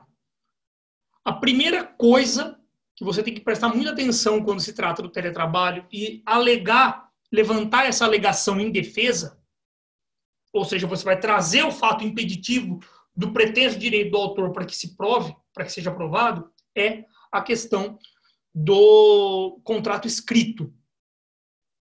E por vezes, deixa eu ver onde está aqui. 75. É isso aqui. 75C. A prestação de serviço na modalidade de teletrabalho deverá constar expressamente do contrato individual de trabalho, que especificará as atividades que serão realizadas pelo empregado. E aí é interessante, porque se você vai levantar esse argumento em defesa, obrigatoriamente, à luz do 75C, você vai ter que ter um contrato de trabalho assinado, um contrato escrito, em que, veja bem, especificará as atividades que serão realizadas pelo empregado. Então, essa é uma formalidade, meu querido, minha querida, que a reclamada deve observar, que a empresa tem que observar ao, ou ao relegar o trabalhador para se ativar em teletrabalho. Se você traz esse, essa alegação, esse fato impeditivo do direito do autor na defesa e não junta sequer um contrato escrito de teletrabalho, provavelmente aquele argumento seu não vai ser acatado. porque não cumpriu solenemente com a formalidade do 75C. Me fizeram uma pergunta na última palestra que eu fiz sobre o teletrabalho, é o seguinte. Ah, Antônio, mas você está falando da reclamada. Isso vale para reclamante também. A reclamante, se ela for, é, na sua petição inicial, é, aduzir já, dizer que trabalhava em regime de, de teletrabalho e, portanto, ela tem direito a X, Y, Z pedidos, X coisas. Ah, eu tenho direito ao ressarcimento da energia elétrica que eu gastava. Tá? Enfim, qualquer coisa. Esse 75C é uma formalidade que atinge a reclamante? Então, portanto, o fato constitutivo que ela alega, olha, eu trabalhava em teletrabalho, eu laborava em regime de teletrabalho, portanto, eu tenho direito, então, ao ressarcimento dos gastos relacionados à energia elétrica. Então, se a reclamante não tiver o contrato individual escrito ali mostrar para o juiz, o regime de teletrabalho vai ser desconsiderado. O juiz não vai dar nem trela para isso, para esse argumento da reclamante na petição inicial. Não, queridos, de maneira nenhuma. O 75C, a solenidade é empregada, é aplicada ao empregador e não ao empregado. O empregado, por vezes, nem tem acesso ao contrato de trabalho assinado por ele. Como que ele vai juntar esse contrato de trabalho? sem chance alguma. Então prestem atenção nessas, nessas peculiaridades, tá? De, de, de jogar o ônus da prova. Eu estou tentando tratar de alguns temas e que no bojo vem a questão do ônus da prova. É de fundamental importância é, que você saiba, tá bom? Beleza? Bom, prosseguindo, meus queridos, aqui tratei reconhecimento, tratei, estamos sem slide aqui, a gente tem que olhar no papel, né? Eventual, autônomo, estagiário, é, fato modificativo, impeditivo, constitutivo, tá bom. Bem, prosseguindo um pouco, nós vamos ter lá no final do 818, inciso 2, deixa eu ter certeza se é 818, inciso, é, é o final, exatamente. Ao reclamado, quanto à existência de fato impeditivo, modificativo ou extintivo do direito do reclamante. Aí você vai me perguntar, mas espera um pouquinho, Antônio. Como assim extintivo? É... O que, o que, que significa extintivo? Significa que o direito do autor, o pretenso direito do autor, embora ele tenha existido durante um tempo, ele foi extinto não é, é diferente da questão do fato impeditivo. O fato impeditivo, eu estou dizendo, o direito do autor nunca existiu. Por quê? Eu peço o reconhecimento do vínculo de emprego do doutor Adilson. O doutor Adilson vem e fala: não é possível, excelência. O Antônio trabalhou para mim na condição de autônomo, na condição de estagiário. Impede. Eu não consigo ter acesso o modificativo de igual forma, alterando parcialmente. Ele não vai impedir totalmente, ele altera a forma como os fatos aconteceram, de modo que o direito faz-se cair por terra. Cai por terra. Agora, o extintivo, uma, um exemplo mais comum e muito citado na doutrina é o pagamento de salário o pagamento de horas extras, o pagamento de uma verba que está sendo postulada. E aí você me pergunta, ah, como que eu provo, Antônio? Documentalmente. Ué, mas eu não posso, então, provar por testemunha? Não, -uh. Negativo. Ah, mas eu vi uma decisão em 1992 lá que falava que podia. É, tá bom, mas não pode. 464 da CLT. Quer ler comigo 464? Vamos lá? O pagamento do salário deverá ser efetuado contra recibo. Acabou. Assinado pelo empregado. Não precisa falar mais nada. Contra recibo assinado pelo empregado. E aí, se trata de analfabeto, etc, etc, não interessa aqui. Tá? Perceba, então, que nesse caso do pagamento, eu preciso de recibo. Ah, mas é, enfim, era um pagamento por fora, exatamente. Pagou por fora, vai pagar duas vezes. Paguei já adicional de salubridade para ele, doutor, é mesmo? Que beleza, vai pagar de novo. Porque você não tem prova que pagou, não tem prova documental.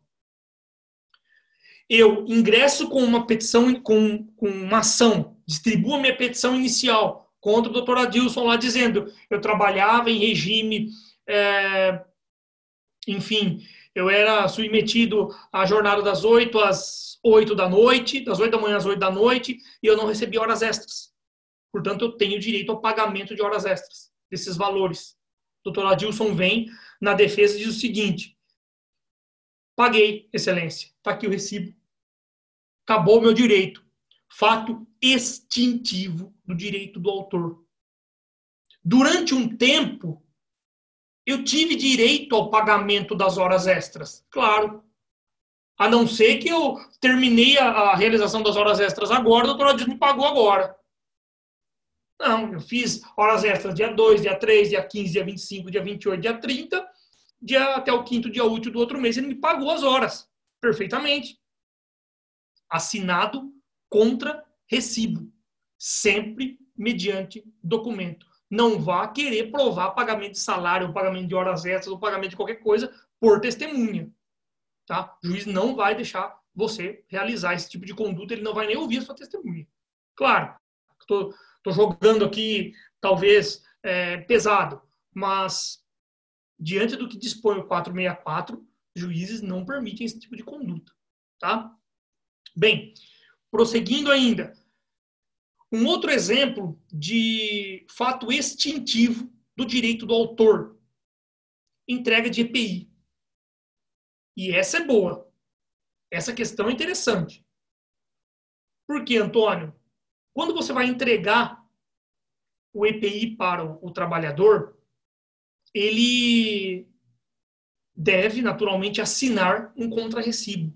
Ah, mas não se trata de salário. Tudo bem. Mas está lá, salvo engano, agora, se não me falha a memória, meus queridos, na NR6, dizendo que é preciso que para a, a comprovação da entrega efetiva do EPI, tá, do equipamento de proteção individual ou ainda equipamento de proteção coletiva, seja assinado uh, esse, esse recibo, provando, demonstrando realmente a entrega desse, desse material, desse equipamento para o empregado. De modo que, então, o fato extintivo do direito do autor relacionado ao adicional de insalubridade, por exemplo, é, cai por terra. Mas, espera um pouquinho, Antônio, não entendi. Vamos lá. Entrem, entra com uma demanda é, judicial pleiteando o pagamento de adicional de insalubridade. O doutor Adilson vem na defesa, ele não vem e diz o seguinte, olha, senhor juiz, eu já paguei Tá aqui, ó, recibo do adicional de insalubridade. Não. Ele não fala isso. Excelência, eu não paguei, mas eu entreguei EPI que efetivamente protegia o empregado da nocividade dos agentes insalubres.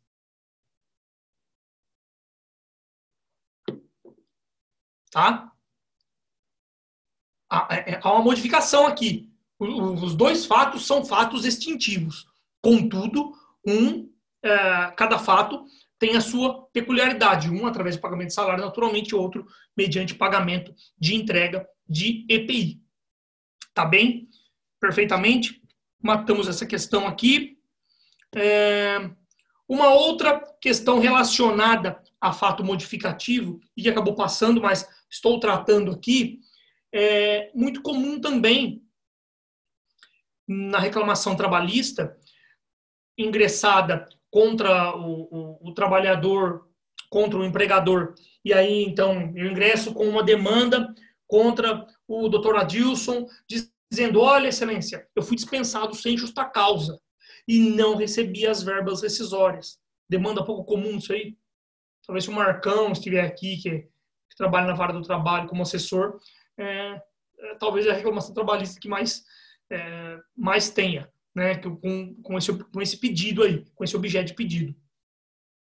Então, veja, eu ingresso com reclamação trabalhista dizendo que eu fui dispensado sem justa causa e não recebi as verbas. doutor Adilson vem em defesa, não alega justa causa. Diz o seguinte, NR6, o Joseph já mandou aqui, já estou vendo. NR6, meu querido Joseph, que trata da entrega de EPI, tá? Maravilha, meu querido amigo Joseph. Bom, ingresso com a demanda judicial contra o doutor Adilson, o doutor Adilson vem e diz o seguinte, excelência, olha, eu não paguei as verbas rescisórias relacionadas a aviso prévio e não paguei também o, a multa de 40% do FGTS. Também não emiti a, a guia para o saque de seguro-desemprego, tampouco ali forneci a, tampouco forneci a guia para o saque, a, a guia para o saque do seguro-desemprego. Por quê? Porque ele pediu demissão. Perfeito. A partir do momento em que eu trago esse fato, pediu demissão, eu estou trazendo um fato modificativo do direito do autor.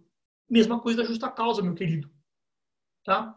Se eu abordar aqui também culpa recíproca, também vale? Claro. Estou trazendo um fato modificativo da forma como o autor está narrando. E, portanto, então, a partir do momento que eu trago, ele pediu demissão, eu tenho que provar o pedido de demissão. E isso está expressamente previsto lá na súmula 212. Eu vou pedir aqui licença para você que me acompanha. Vou abrir no próprio computador para que eu possa ler. Olha, o ônus de provar o término do contrato de trabalho quando negados a prestação de serviço e o despedimento é do empregador, pois o princípio da continuidade da relação de emprego constitui presunção favorável ao empregado. Quer dizer, olha, você, empregado, é, você não foi é, despedido, você pediu demissão, é o que está dizendo a súmula, quando negados o, despedi o despedimento. Não é despedimento, não é despedimento aqui, tá? Des, com E. Despender é outra coisa. Diferente de dispensar, naturalmente. Deixa eu abrir aqui o zoom de novo. Perdi aqui. Agora, cadê o zoom? Aí, achei. Bom, então, quando negado esse despedimento, a Renata está pedindo repetir a súmula 212, Renata. 212 do Tribunal Superior do Trabalho. Tá? Então, veja, nega o despedimento, o despedimento, palavrinha chata, né? Então, eu nego esse despedimento. O que eu estou dizendo, a contrário senso, ele pediu demissão. É essa a interpretação que se dá da súmula 212. Ele pediu demissão, de modo que o que eu tenho que provar? O pedido de demissão. Eu trago a súmula, o teor da súmula, como fato modificativo e quero me valer desse fato modificativo para me isentar da, do pagamento lá do seguro-desemprego, caso o TST, é, caso realmente eu não emita a guia, eu vou ser condenado em pecúnia a pagar o valor do seguro-desemprego, que não é baixo, de repente, se forem cinco parcelas, é um valor razoável, considerado, talvez aí 5, 6 mil reais, dependendo do salário, tá? mas 40% bem, nós não temos como afirmar. Então, pode ser que seja uma alegação plausível, mas o ônus da, o ônus da prova é meu. Aí, o que acontece? Cheguei em audiência, já sabendo que a contestação está trazendo que eu fui, é, que eu pedi demissão, eu não vou ouvir a minha testemunha para dizer que eu fui despedido e aí eu não, não pagou minhas verbas, se eu recebi ou não verbas. Para! Não, faça isso, meu querido, minha querida. O ônus é dele. Deixa ele ouvir a testemunha dele. Muito embora, é muito comum nas audiências, você senta como autor, tá? Do outro lado da mesa, eu sento aqui como, como, como na reclamada, né? Como representando a reclamada, o juiz, independentemente do ônus da prova, ele vai virar para os dois, ou ainda, primeiramente, para o autor, é, o advogado do autor, naturalmente, doutor, tem prova para produzir? Veja, nesse caso, se eu estou pelo autor narrei a dispensa sem justa causa e narrei o não pagamento dos 40% da guia de seguro-desemprego e também ali do aviso prévio. Tá? Na defesa veio lá, pediu demissão. O juiz vira para mim, doutor, tem prova para produzir? Aqui, é, embora poucos têm essa coragem, porque tem medo de criar um certo é, algum tipo de, de entreveiro com o magistrado, mas o que deveria ser, ser falado? Excelência, pela ordem. É, compreendo que o ônus da prova é do meu colega. Portanto, caso ele tenha uma testemunha para ouvir, Vossa Excelência ouça. Né? E aí, se realmente eu entender que eu devolvi a minha, para desdizer ou fazer a contraprova acerca do que a testemunha dele disse, aí sim, eu ouço a minha. Mas não, muitas vezes, os magistrados, talvez até por excesso de trabalho, é, e não pensando nessa situação, já vai lá, doutor, tem prova para produzir? Sendo que o ônus não está comigo, o ônus está com o meu colega. Ele que tem que provar que eu pedi demissão. Que o meu cliente pediu demissão, não eu. Não eu provar que eu fui dispensado sem justa causa, porque eu já estou eu já estou amparado pelo ordenamento. Se o meu colega, o colega do o cliente do meu colega não provar a dispensa a pedir demissão, eu já estou levando os 40%, o aviso prévio e também o seguro-desemprego. Compreende essa situação? É uma situação absolutamente comum que acontece corriqueiramente na prática. Quer ver outra? É, o exemplo que eu dei desde o início aqui, do, do, do glorioso doutor Adilson, eu entro com uma reclamação trabalhista pleiteando o vínculo de emprego, o reconhecimento do vínculo de emprego. Os, os fatos constitutivos devem ser provados por mim, a princípio, enquanto não tem, enquanto não tem defesa no sistema do PJE? Tem, tem. Tem que ser provados por mim. Beleza. O doutor Adilson vem na defesa e diz ele era autônomo. Perfeito. Fato impeditivo do direito do autor. Hoje vocês vão sair daqui com esse impeditivo, modificativo, extintivo na orelha. Não dormir de orelha quente aprendendo isso. Mas eu estou falando várias vezes o mesmo exemplo para que você aprenda. Tá? Meu, meu objetivo aqui é ensinar a prática e não a teoria para você. Então vamos lá. Ingressei com a reclamação, doutor Adilson vem autônomo. Ele é autônomo, excelência, ele é autônomo. Tá bom. Então chegamos lá na audiência, eu atuando em causa própria, do outro lado, o doutor Adilson atuando em causa própria também, os dois. Chegamos lá, o juiz vira para mim e diz o seguinte: Doutor, tem prova para produzir do reconhecimento do vínculo de emprego aí? O que você tem que falar para o juiz? Excelência, pela ordem, compreendo que o ônus da prova é do meu colega, doutor Adilson. Ele argumentou em defesa que eu era autônomo, Portanto, o vínculo, a presunção do vínculo já está comigo. Eu já tô, já tô lindo na fita. Já tô lindo na fita. Já tô bonito. A presunção está comigo. Se o doutor Adilson não provar, o que vai acontecer? Julgo procedente a ação. Reconheço o vínculo. Ué, ele atraiu o ônus para ele e dele não se desvencilhou, não se desencumbiu, não conseguiu provar o que disse. Portanto, o ônus permaneceu comigo. Para que, vejam bem, vamos lá. Para que que eu vou chamar uma testemunha minha sem eu ter ouvido primeiro a testemunha do doutor Adilson? Se isso se ele tiver testemunha, se ele tiver testemunha, que muitas vezes ele pode nem ter. Muitas vezes ele pode não ter testemunha lá fora, compreende? E eu, por não entender nada desse negócio de ônus da prova, entra aí, vamos lá, Vai lá, ó, esse cara sabia que eu era empregado lá, meu. Pô, o cara sabia. Ele entra lá por N motivos, fica nervoso, sei lá, fala coisa que não deve, tá? não tem um dólar específico, nada disso. E prejudica muitas vezes essa presunção que já estava a meu favor. E aí, a partir do momento que ele, ele que ele vai desdizer aquilo que eu disse na inicial, que eu não era empregado, que eu não tinha horário para entrar, horário para sair, que eu trabalhava quando eu queria, etc, etc. A partir do momento que essa prova está nos autos, ela tem que ser considerada. E o magistrado vai considerar ela e não a presunção. Compreende? Ah, mas pô, a presunção está a meu favor, ele vai usar agora a testemunha para julgar contra, vai. Ele vai. Porque se a testemunha disse, a testemunha tem credibilidade ela é idônea a princípio, né?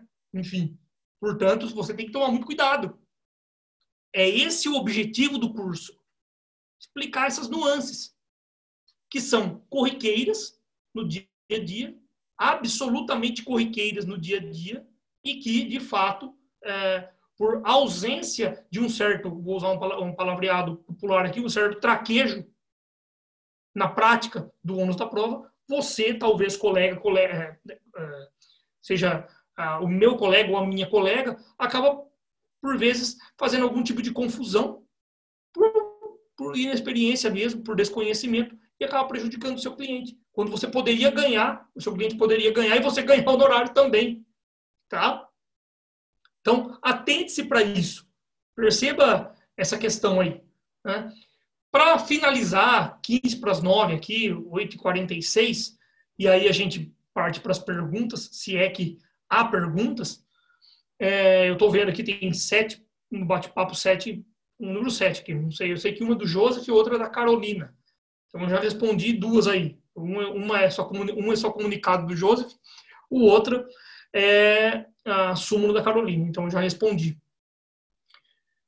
Fato absolutamente corriqueiro relacionado. Depois eu vejo, Viviane, eu, eu, já, vou, eu já vou responder, tá? É, deixa eu só terminar esse exemplo aqui. Fato relacionado aos famigerados cartões de ponto. Cartões de ponto. Aqui é, é algo assim que, que, via de regra, as reclamadas vêm e arrumam confusão por conta disso. Veja, o, o empregador vem, o seu cliente, diz, não, ó, tenho tudo cartão de, tenho tudo os cartão de ponta aqui, doutor. Que nós estamos lindo, estamos bonito.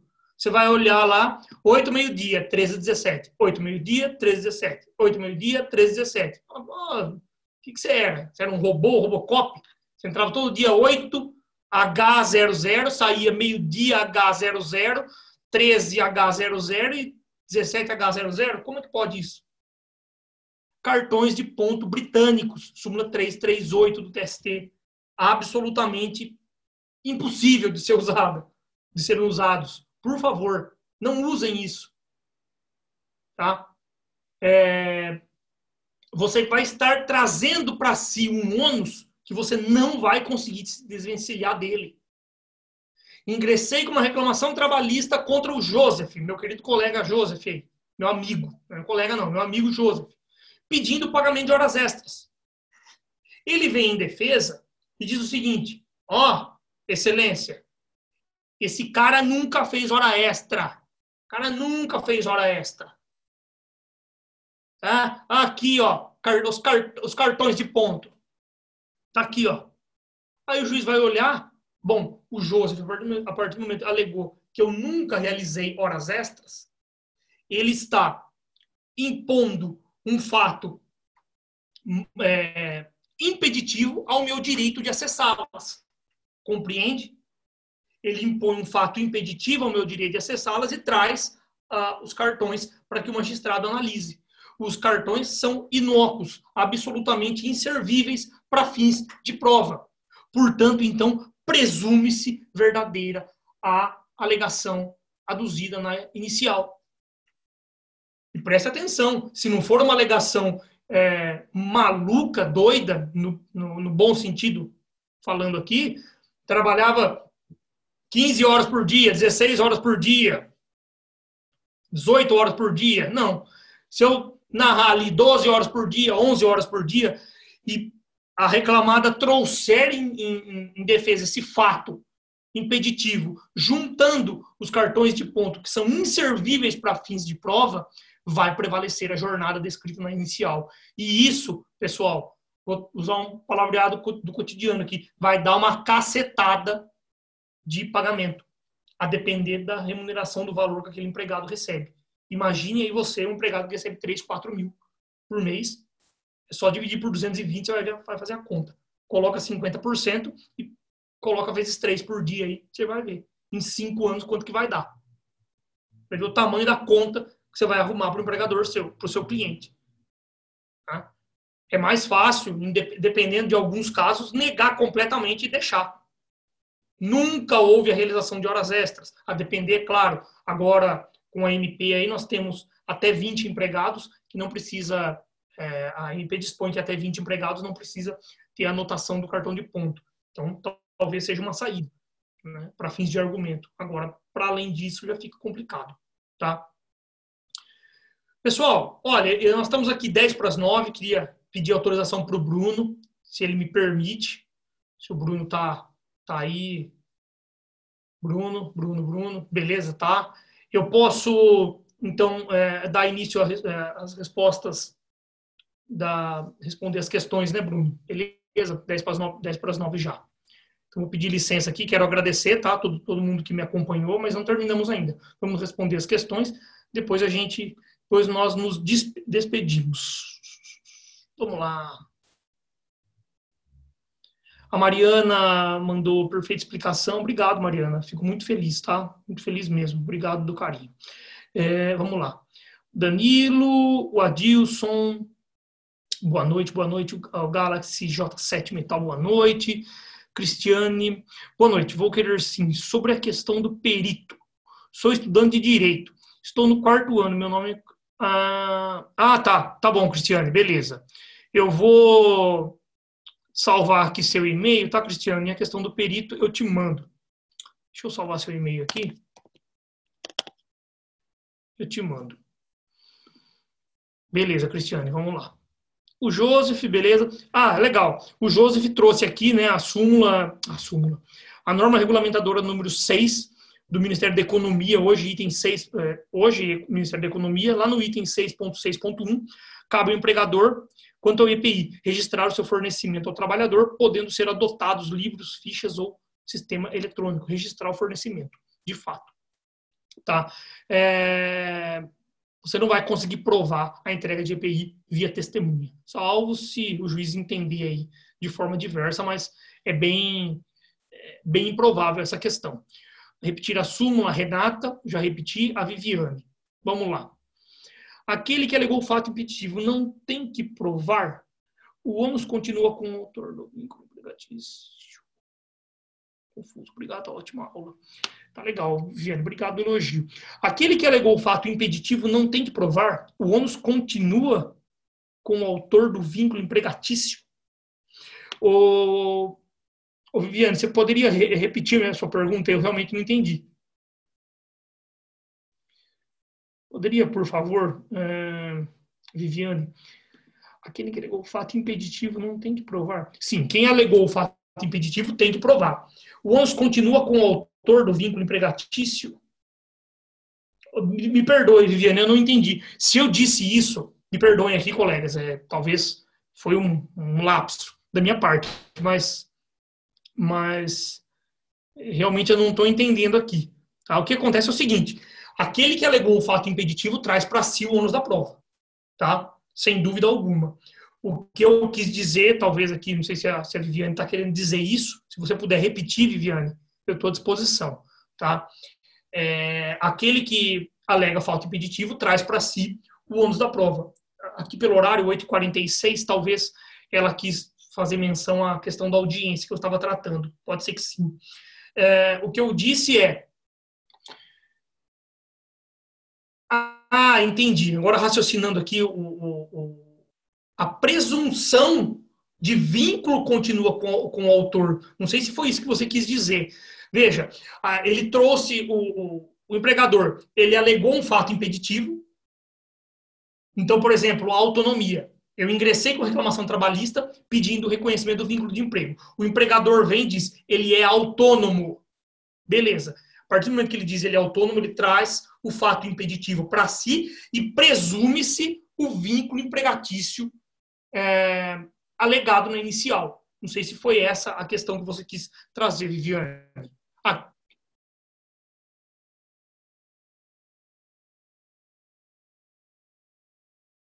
Ah, tá bom, vamos lá. Pessoal, eu estou lendo aqui, ao mesmo tempo estou ficando quieto, né? Então, eu vou pedir para vocês um pouco de paciência. Aí a gente vai respondendo todas. Espera aí. O Joseph está me dizendo aqui, acho que a Viviane quis dizer que no caso de um empregador apresentar fato impeditivo, mas ambos apresentam prova. Ah, prova dividida. É, na verdade, eu vou tratar da prova dividida, esse, é, essa questão um pouquinho na próxima aula, na quarta, que nós trataremos um pouco da inversão do ônus da prova, né, então a distribuição dinâmica do ônus da prova, essa questão é, da apreciação da prova pelo juiz, a prova dividida, como que fica, abordar um pouquinho dessa questão também, tá? E abordar também a, a questão da teoria da verossimilhança preponderante, a teoria do, da redução do módulo da prova. Há alguns institutos que, por vezes, podem ser usados, embora não tão utilizados, né? mas podem ser usados. Então, não sei se foi isso, viu, Joseph, que é, reclamante ah, tá. Reclamante e reclamada apresentam provas. Quem seria o vencedor da causa? É, na verdade, aí é, não dá para afirmar. Precisa, primeiro, precisa. Ah, tá. A Viviane está falando aqui. Nossa senhora, agora. agora tá, peraí. Já respondeu isso. Pregador alegou faz me tem problema. Beleza, Viviane. Obrigado aí, viu, querida? Desculpa eu não ter compreendido a sua questão no início. Vamos voltar para o início lá. O Jairo. Boa noite, Capuzzi. No exemplo dado pelo colega sobre o pedido de benefício vale alimentação contido em CCT, se o reclamante deixasse, ah, é uma questão, é uma questão interessante aqui, tá? Se o reclamante deixasse de juntar a CCT, haveria necessidade de falar sobre a refeição? Ah, tá.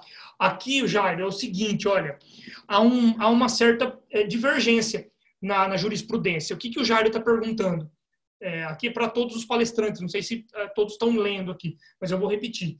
Ele diz o seguinte: no exemplo dado do pedido de benefício do Vale Alimentação, se a reclamada, perdão, no pedido de Vale Alimentação previsto em norma coletiva, se o reclamante não juntasse a norma coletiva, haveria necessidade de eu falar na defesa em compensação da refeição, lá pelo misto, é, já que é ônus de juntar a norma era do reclamante, é, de fato, Jair, é, você tem, você tem razão. Tem juízes que extinguem um processo em resolução do mérito. Né? E, e tem juízes que julgam improcedente a demanda justamente por ser ônus é, do reclamante. De fato, se o reclamante não juntou o, a norma coletiva, é, é difícil falar que abstratamente sim, se ele não juntou e fez o pedido meramente lá, eu quero vale-refeição previsto em norma coletiva no valor de tanto, tá? Eu realmente não levantaria essa, essa argumentação de compensação da defesa, tá? Eu argumentaria, de fato, a improcedência, primeiramente, a extinção sem, resolução do mérito, se for o entendimento do magistrado, e ou, é, alternativamente, aí, a, julgamento da improcedência, pela improcedência tá? Há um sério risco. Né? É, veja que, que é, eu, não, eu posso não afirmar com certeza agora, mas imagine você, Jairo, é, distribui-se uma petição, uma, uma, uma reclamação trabalhista, e no bojo da reclamação trabalhista se transcreve a norma coletiva, certo? É, essa, é, embora não tenha juntada, não tenha sido juntada a norma coletiva é, completa, se transcreve o teor da cláusula que se pretende o amparo para o pretenso direito, e aí a, a reclamada muitas vezes nem impugna é, essa não juntada do, do, do, da norma coletiva. Vai direto lá no ponto. Opa, não, não. É, é, havia compensação no, na questão dos lanches aí, ou da, da alimentação. A questão aqui é: o juiz ele pode julgar essa questão? Ele pode julgar o pedido, é, embora a norma coletiva não tenha sido juntada, mas tenha sido transcrita e não tenha sido impugnada, impugnado o teor daquela cláusula específica em contestação? Olha que interessante esse caso.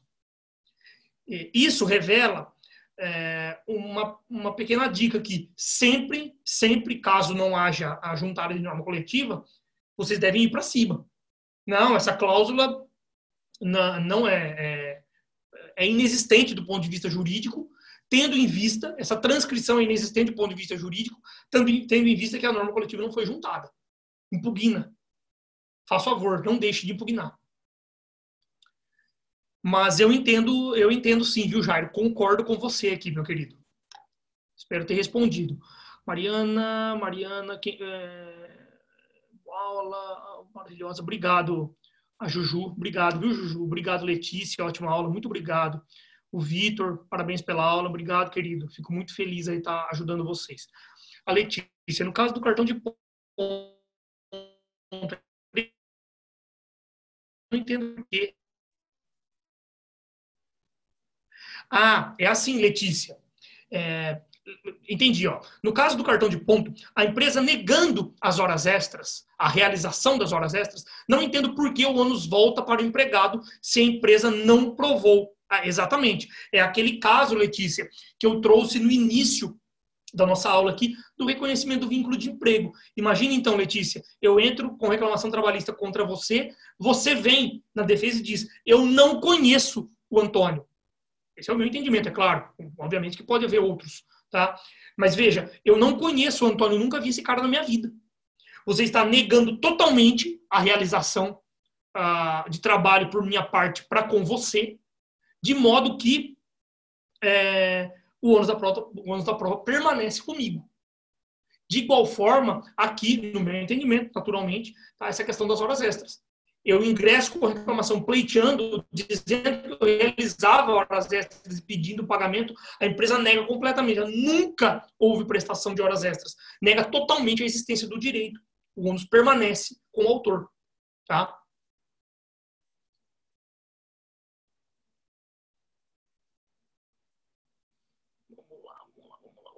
É diferente, veja bem, Letícia, só traduzindo aqui, é diferente de eu alegar em defesa. Olha, ele não tem direito às horas extras porque ele, ele, ele se, ativava no regime de teletrabalho. Opa, aí você atrai para si o fato impeditivo, o meu acesso às horas. Tá? Questão, claro, tormentosa. Apenas a minha opinião aqui. Tá? Se você quiser aí, a gente pode debater por WhatsApp aí Pode anotar meu WhatsApp, é 14 98155 3043. Tá? Pode me mandar, a gente vai é, pesquisando a respeito. Acho que a Viviane, tudo bem? A Gilena. Gilena. Boa noite, professor. Se o reclamante, por estar nervoso no momento do seu depoimento pessoal e confundir em prova contra si e suas testemunhas forem uníssonas, uníssonas no depoimento.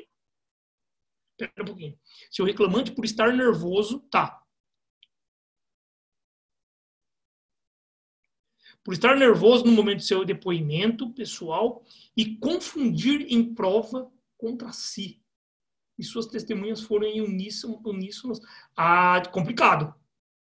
É complicado aqui, né, Gilena? Veja, o que ela está falando, me parece aqui. Ah, o reclamante, o, o reclamante foi, no depoimento pessoal, ele, sei lá, confessou algo que, tipo, vamos lá, vamos lá aqui, eu pedi horas extras, pagamento de horas extras. E aí chegou no, no, no meu depoimento pessoal, é, eu, eu, digo realmente que na inicial eu digo que eu nunca recebi horas extras.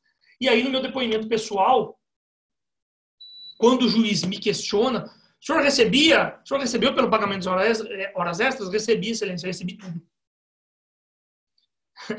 Aí realmente tem a questão probatória, né, o conflito de provas tá? Mas é, tem aquele, aquele ditado que diz que a confissão é a rainha das provas, né? Então, difícil. Eu acredito que, que nesse caso aqui, a, a depend, dependendo, depende muito do caso concreto, né? É difícil falar abstratamente, abstratamente mas falando no plano teórico, realmente aqui o, o, o autor, o reclamante vai dançar nesse pedido aqui. O pedido vai ser julgado improcedente, já que ele confessou o, o recebimento, tá? Giovana Hort, gostaria de saber sobre o ponto por exceção. Ponto por exceção. Tá. Ponto por exceção é que se anota somente aquilo que exceder realmente a, a jornada, né? Você não anota o ponto, o cartão de ponto por exceção é,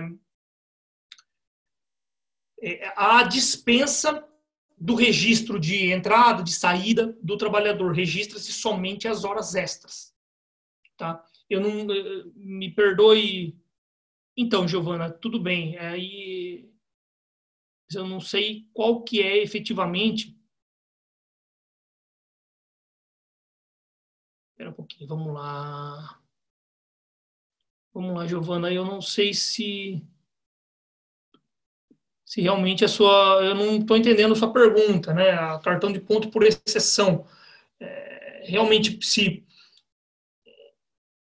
Não entendi a sua pergunta aqui, Giovana. Gostaria de saber sobre o cartão de ponto por exceção, que foi inserido pela Lei de Liberdade Econômica. Sim, está lá na, está, está no artigo. Quer ver? Vamos ver aqui na CLT. Não me lembro agora do artigo, mas está realmente. Mas eu não entendi a, a pergunta sua.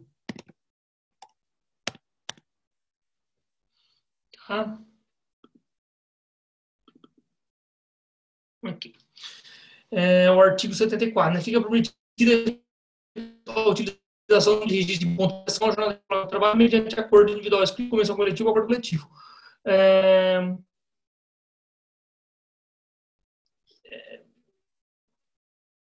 Eu não, eu não, eu não entendi, o Giovana, de quem é o ônus, é isso? A sua pergunta seria isso, Giovana? Me fala aí. Eu queria saber se dificulta a prova. Ah, tá. É... Eliane, meu WhatsApp é 981553043. Vou bater aqui, ó. 981553043. Vamos lá. Vamos lá. Giovana, eu queria saber se dificulta a prova e com quem fica o ônus. Ah, tá. Tudo bem, ó. Veja, aqui, Giovana, se nós formos ler o parágrafo 4 vou ler novamente, fica permitida a utilização de registro de ponto, por exceção à jornada regular de trabalho. Naturalmente, você vai ter que ler esse parágrafo 4 juntamente com o parágrafo 2 porque, veja, para os estabelecimentos com mais de 20 trabalhadores, será obrigatória a anotação da hora de entrada e saída em registro manual, etc, etc, etc. Como eu disse. Então, vamos lá. Acima de 20 trabalhadores, eu não tenho muita saída. Eu ingresso com a reclamação trabalhista contra a Giovana é, e peço o pagamento de horas extras. A empresa de, da Giovana tem 50 trabalhadores. Ela é obrigada a registrar o ponto. Perfeito? Pelo parágrafo segundo. Você é obrigada, Giovana, a registrar o ponto.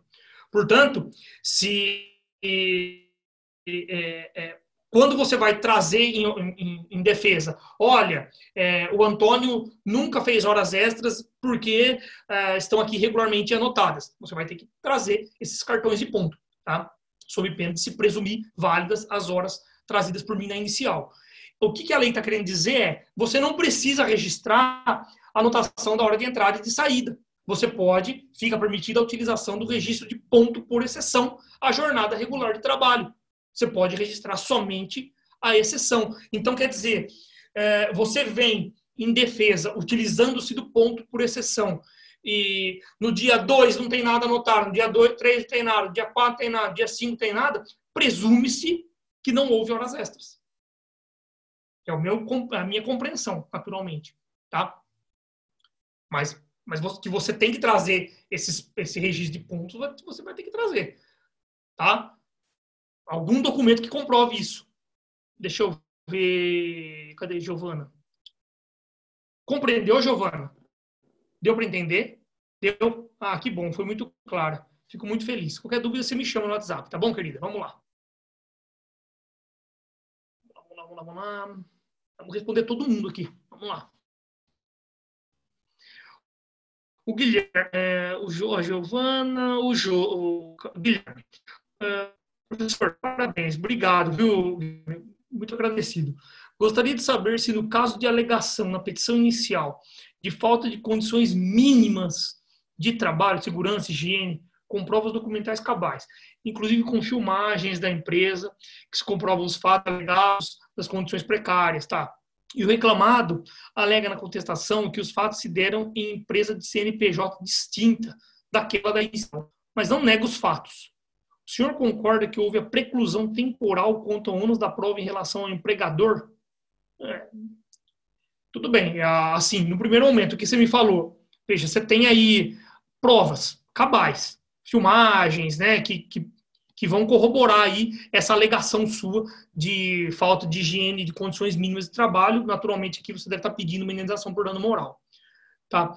E aí o reclamado, a reclamada, ela alega que o trabalho se deu em empresa de CNPJ diferente. Bom, é, é, assim, no primeiro momento que está falando, é, não sei se eu estou compreendendo, se realmente o trabalho se deu naquela localidade para uma determinada empresa, enfim, independente do CNPJ ser distinto ou não, é, precisa, não sei, cadê o Guilherme aqui? Guilherme acho que não, acho que não tratou mais. Eu não, eu, realmente eu não consegui compreender, viu, Guilherme? Se deram empresa de CNPJ distinta daquela da inicial, a sua reclamação trabalhista foi dirigida contra quem? Contra a empresa X. E essas condições precárias se deram na empresa X? Se sim, seu fato aprovado. Agora, deixa eu ver se o Guilherme aqui. aqui. Sim, o trabalho era no mesmo local. O empregador alega que era outro empregador para dizer que o reclamante não tinha legitimidade ativa. Ativa. Atento. Não. Então, o, o, o reclamado está alegando uma ilegitimidade passiva, é isso? Que legitimidade ativa? Exato, beleza. Então, tá bom. Então, a reclamada... Isso, obrigado, viu, João Renato? Valeu, querido. Sim, eu trabalho no mesmo local, tá, tá, tá. Tá. Vamos lá aqui, Guilherme. Você tem... É, eu não sei qual é o teor da argumentação, é claro, mas provavelmente esse, essa argumentação tende a não prevalecer. Por quê? A legitimidade passiva ela é aferida chama, é, com aquela, com aquela a partir daquela expressão que se diz na doutrina em status né, que é isso significa? A legitimidade passiva ela vai ser verificada se a partir do a legitimidade passiva ela vai ser verificada a partir do contexto, na, do contexto fático narrado no inicial. E a partir de quem eu coloco no polo passivo. Vou te dar um exemplo, Guilherme. Eu trabalhei para o Guilherme é, em condições precárias de trabalho, tá? E, e não, me, não, respeito, não, não tinha banheiro, etc., não tinha água potável, etc., etc., etc. Trabalhei para o Guilherme Catanho e no polo passivo, eu coloco lá Guilherme Catanho, CPF tal, tal, tal. Pronto, qualifiquei você. E a narrativa fática minha se dá com relação a você. Pela teoria da asserção, depois você procura isso, tá? Com base nas linhas assertivas da inicial, você é parte legítima. Parte para figurar, parte legítima para figurar no polo passivo se você forneceu ou não condições precárias para mim, ou não, ou se o meu trabalho se deu em outro local, ou em empresa diferente, como você está falando, provavelmente não aconteceu, isso é questão de mérito. O juiz vai julgar o mérito lá na frente. Se de fato se constatar que eu não trabalhei para você, nunca trabalhei para você, ou que esse rapaz aí nunca trabalhou para a empresa que está sendo processada, a demanda vai ser julgada improcedente. E não, é, não, não vai ser extinta sem resolução do mérito por conta da ilegitimidade passiva. Não é uma situação tão fácil de compreender, sabe, Guilherme? Mas você tem que. É, talvez nós possamos debater mais é, num prazo maior de tempo por WhatsApp, tá? Eu adoro debater com as pessoas, conversar. Talvez você me chamar, nós possamos conversar com maior tranquilidade. Tá? Mas basicamente é isso. A, a, a alegação de legitimidade tende a não prevalecer. Tá? De legitimidade parte. Quando, quando que, que, eu, que eu posso é, verificar a ilegitimidade, é, a ilegitimidade manifesta? Quando eu narro toda, toda a causa de pedir para com você, Guilherme Catanho, e aí e aí, e aí eu coloco no polo passivo Joseph Saab, que é o meu amigo. Naturalmente, o Joseph Saab é uma parte manifestamente ilegítima para figurar naquele, naquele feito. Não tem qualquer narrativa com relação ao Joseph Saab. Compreende, Guilherme? Mas olha, querido, me chama que a gente conversa, tá bom? Tá? Legal? Legal, legal, Guilherme. Se você não, compreendeu, a gente vai conversando mais, tá? Pode, pode me mandar aí, a gente bate um papo, tá? o José acabou de me mandar aqui. Obrigado por me declarar parte legítima para essa demanda. Perfeito, José. Está declarado. Já não sou juiz, mas está declarado. É, Gilena, a, a Eliane, Eliane, a Giovana, Mariana. Ah, Mariana. Professor, algum, algum livro, material para atualizar sobre as regras trabalhistas? Pois é, o, o, Mariana. Agora, ah, sobre essas questões da, da pandemia, aí é isso que você está falando? Se for, você me chama no WhatsApp, tá? Que eu tenho um livro muito bom do, do Dr. Rodrigo, Rodrigo Dias, acho que é. É um juiz de Goiás. Dr. Rodrigo alguma coisa, não me lembro. E ele, com, com, com, outro autor, ele trata um pouco da MP. E aí já, o livro é gratuito, tá? Disponibilidade gratuita, bem bacana mesmo. E também tem um outro, isso, chama Mariana, e tem um outro livro também do professor Fabiano Coelho, mais um monte de gente, e mais um, uns outros autores, que também é gratuito pela RT. Me chama que eu te mando o link, tá? Hum, vamos lá. Vamos lá. Ah, eu pulei a pergunta do Neto. Ô, louco, Neto. Desculpa, viu, meu querido? Não vi sua pergunta aqui. Netão, meu querido colega de. Meu querido amigo de faculdade. Se uma empresa reclamada faz uma contestação negativa geral, sem impugnar especificamente cada pedido, juntando apenas um recibo de pagamento sem o recibo constar a discriminação detalhada de cada verdade em termos reclamado é revel.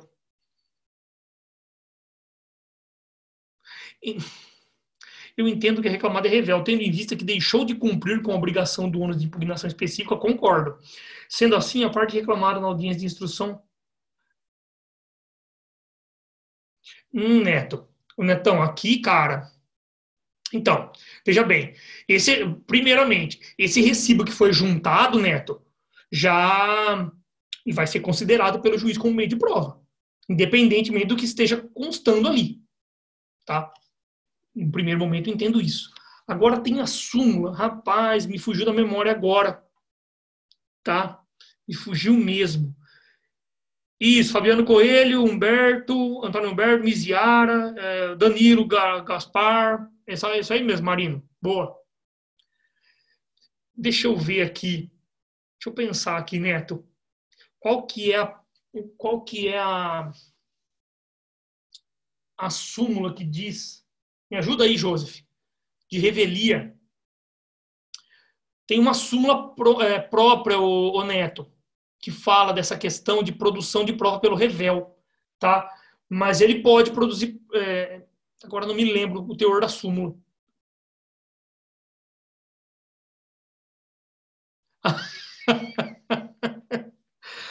A Dilma, a doutora Dilma mandou, fui contratada, é, nós negamos o vínculo. Fica senão provaremos fatos negados. Bacana. Obrigado, doutora Dilma. Não tinha jeito, tinha que, tinha que, que brincar com o doutor Adilson. É, essa súmula que eu estou te falando, falando Neto, deixa eu, eu pedir licença para vocês aqui, é, para procurar, porque eu não vou lembrar o número da súmula. Súmula 74, aqui. Vamos lá. Vamos ver o que fala o teor da súmula, Neto. Vamos entrar aqui.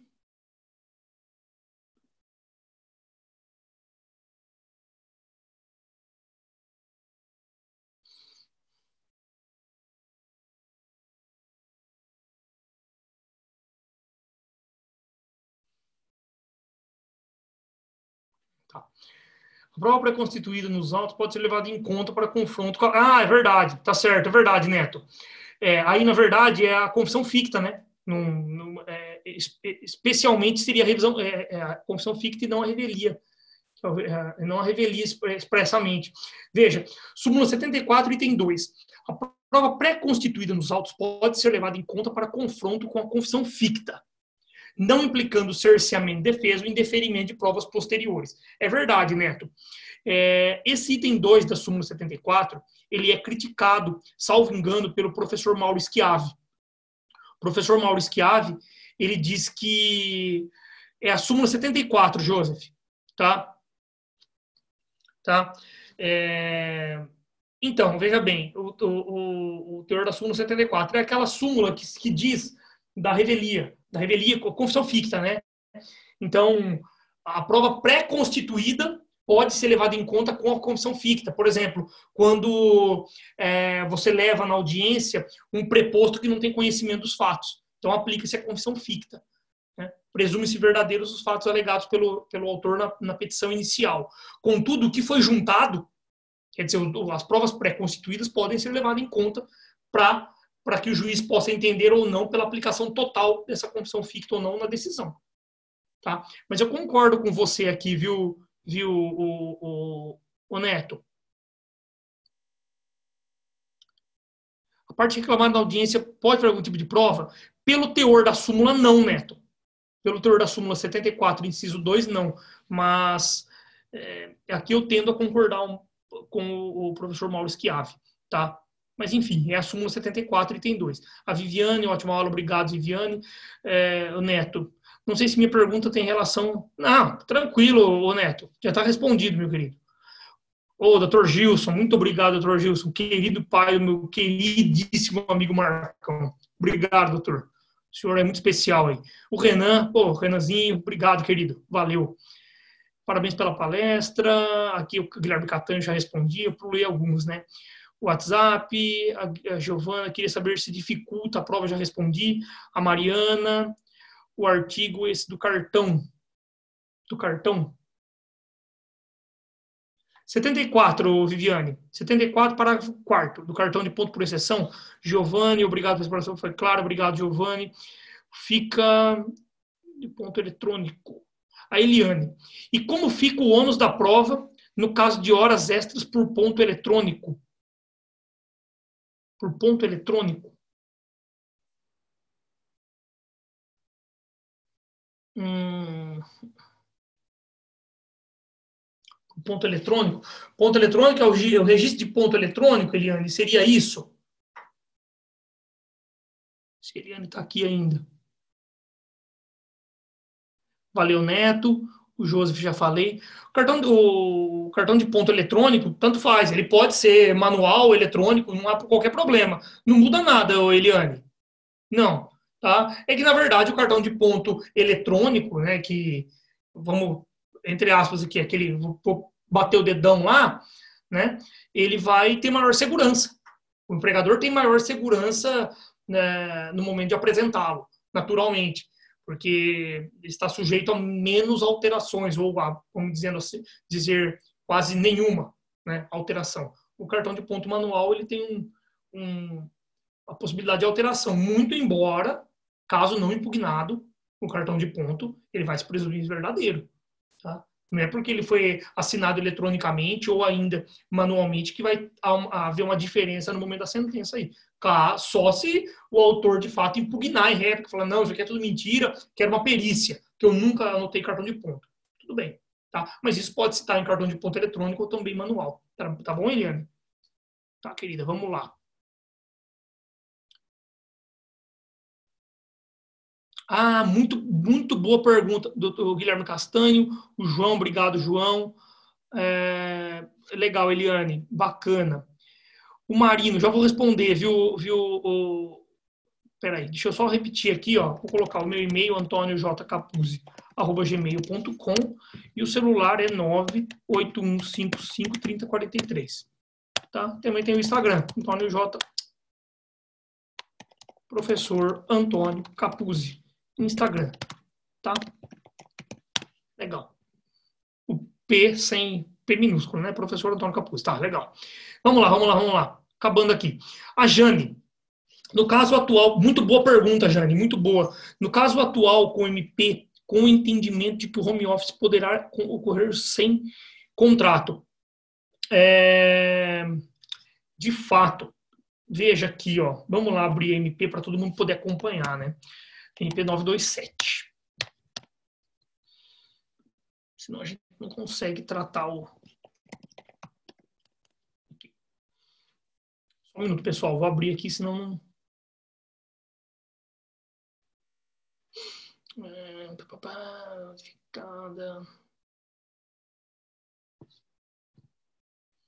de fato, o, o, Jane, eu realmente não, não, não verifiquei aqui na MP algo.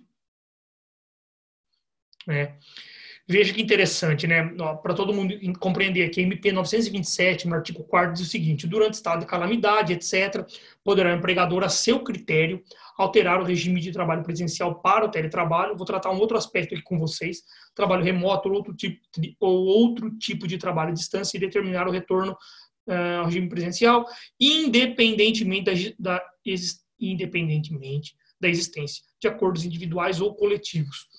É, dispensado o registro, registro prévio da alteração do contrato individual de trabalho. Veja que interessante. Muito bacana essa, essa pergunta aqui da Jane. É... Legal, legal, legal. Tá para cima aí o, José Aurélio Marvuli. Tá para cima aqui, ó. Eu mandei para todo mundo. Meu e-mail, o WhatsApp e o Instagram. Interessante, ô Jane. Veja, Vamos lá. A CLT, veja que nós vamos ter aqui um conflito né, de normas. É, a CLT ela determina que para que o trabalhador ele seja alocado no regime de teletrabalho, isso foi objeto de pergunta na minha dissertação, né, na banca de dissertação do mestrado, tendo em vista que eu tratei da, na dissertação exatamente no que diz o 75 A, B, C, D, não me lembro agora aqui a, a, a letra. Para que o trabalhador ele seja deslocado do regime de trabalho no empreendimento empresarial para o teletrabalho, tem a concordância, a anuência do trabalhador. Porque o regime de teletrabalho pode se configurar em tese mais prejudicial a ele. Tá? E aqui na MP, se for convertido em legislação mesmo, veja que diz dispensado o registro prévio da alteração do contrato de trabalho. E mais, disse que realmente a, a, o teletrabalho ele tem que ser perfectibilizado através de um contrato de trabalho escrito. Aqui na MP diz que durante o contrato, durante esse estado de calamidade, independentemente da existência de acordo individual ou coletivo. Então, veja, durante o estado de calamidade é, calamidade pública, para que todo mundo entenda aqui, o trabalhador ele pode dizer, vai para teletrabalho, volta para vai para teletrabalho, volta para a empresa, independentemente de acordo escrito, independentemente dessa anuência, tá? Me parece que é isso que quer dizer a lei quando diz independentemente da existência de acordo individual, dispensado o registro prévio da alteração. Tá? Embora não fale aqui exatamente da anuência. Bem, aí realmente, ô, ô Jane, a questão do ônus da prova, Deixa eu ver se tem mais alguma. Então, fechamos aqui. A questão do ônus da prova, é... eu acredito que ainda vai permanecer com o empregador, naturalmente, se ele trouxer essa questão do teletrabalho em defesa. Vamos imaginar, então, que daqui a um ano, se Deus quiser, já estivermos aí é, acabado com essa situação calamitosa que vivemos, estamos vivendo, o trabalhador ingressa com reclamação trabalhista dizendo: olha, eu tenho direito a receber horas extras durante o período de março a agosto de 2020. É, Na defesa, eu venho: olha, fulano de tal não tem direito a hora extra, está é, estou amparado pelo 62, inciso 3 da CLT. O fato impeditivo continua comigo eu estou trazendo para mim um fato impeditivo que, me, que impede o autor de acessar o direito às horas extras. Portanto, o ônus da prova permanece comigo. Agora, o que vai facilitar, Jane, no meu entendimento, é que eu vou poder provar a existência desse contrato de trabalho por meio de, de testemunha. Tá?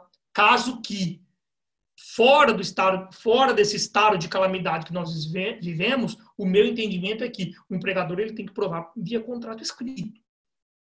Tá? É a mesma coisa eu trazer aqui, ah, o fulano de tal exercia a, a função de estagiário. Tá?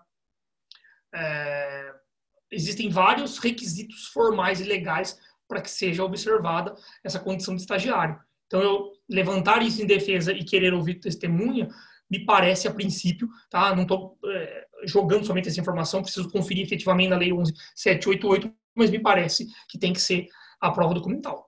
Tá? Nesse caso de calamidade pública, o teletrabalho fica a prestação de serviço em teletrabalho é, pode ser provada por meio de testemunho, tá? Meu entendimento. É, legal. Então, Bruno, terminamos aqui. É, antes de, de o Bruno entrar aqui para se despedir, eu queria, de modo especial, é, agradecer muito ao AB Bauru pela confiança no meu trabalho. Mais uma vez, presidente, presidenta Márcia, presidente, vice-presidente Adilson, doutor Bruno, doutora Dilma, doutor Caio Augusto, doutor Sandro, todos aí, muito obrigado, tá? É, saibam que eu estou sempre à disposição e na quarta-feira nós voltamos. Fique com Deus, obrigado, boa noite. Obrigado, professor. Até a próxima, então. Até quarta-feira, mesmo horário, às 19 horas. Sim, com certeza. Um abraço a todos. Tchau, tchau. Um abraço, até mais. Tchau, obrigada. Obrigado, doutora.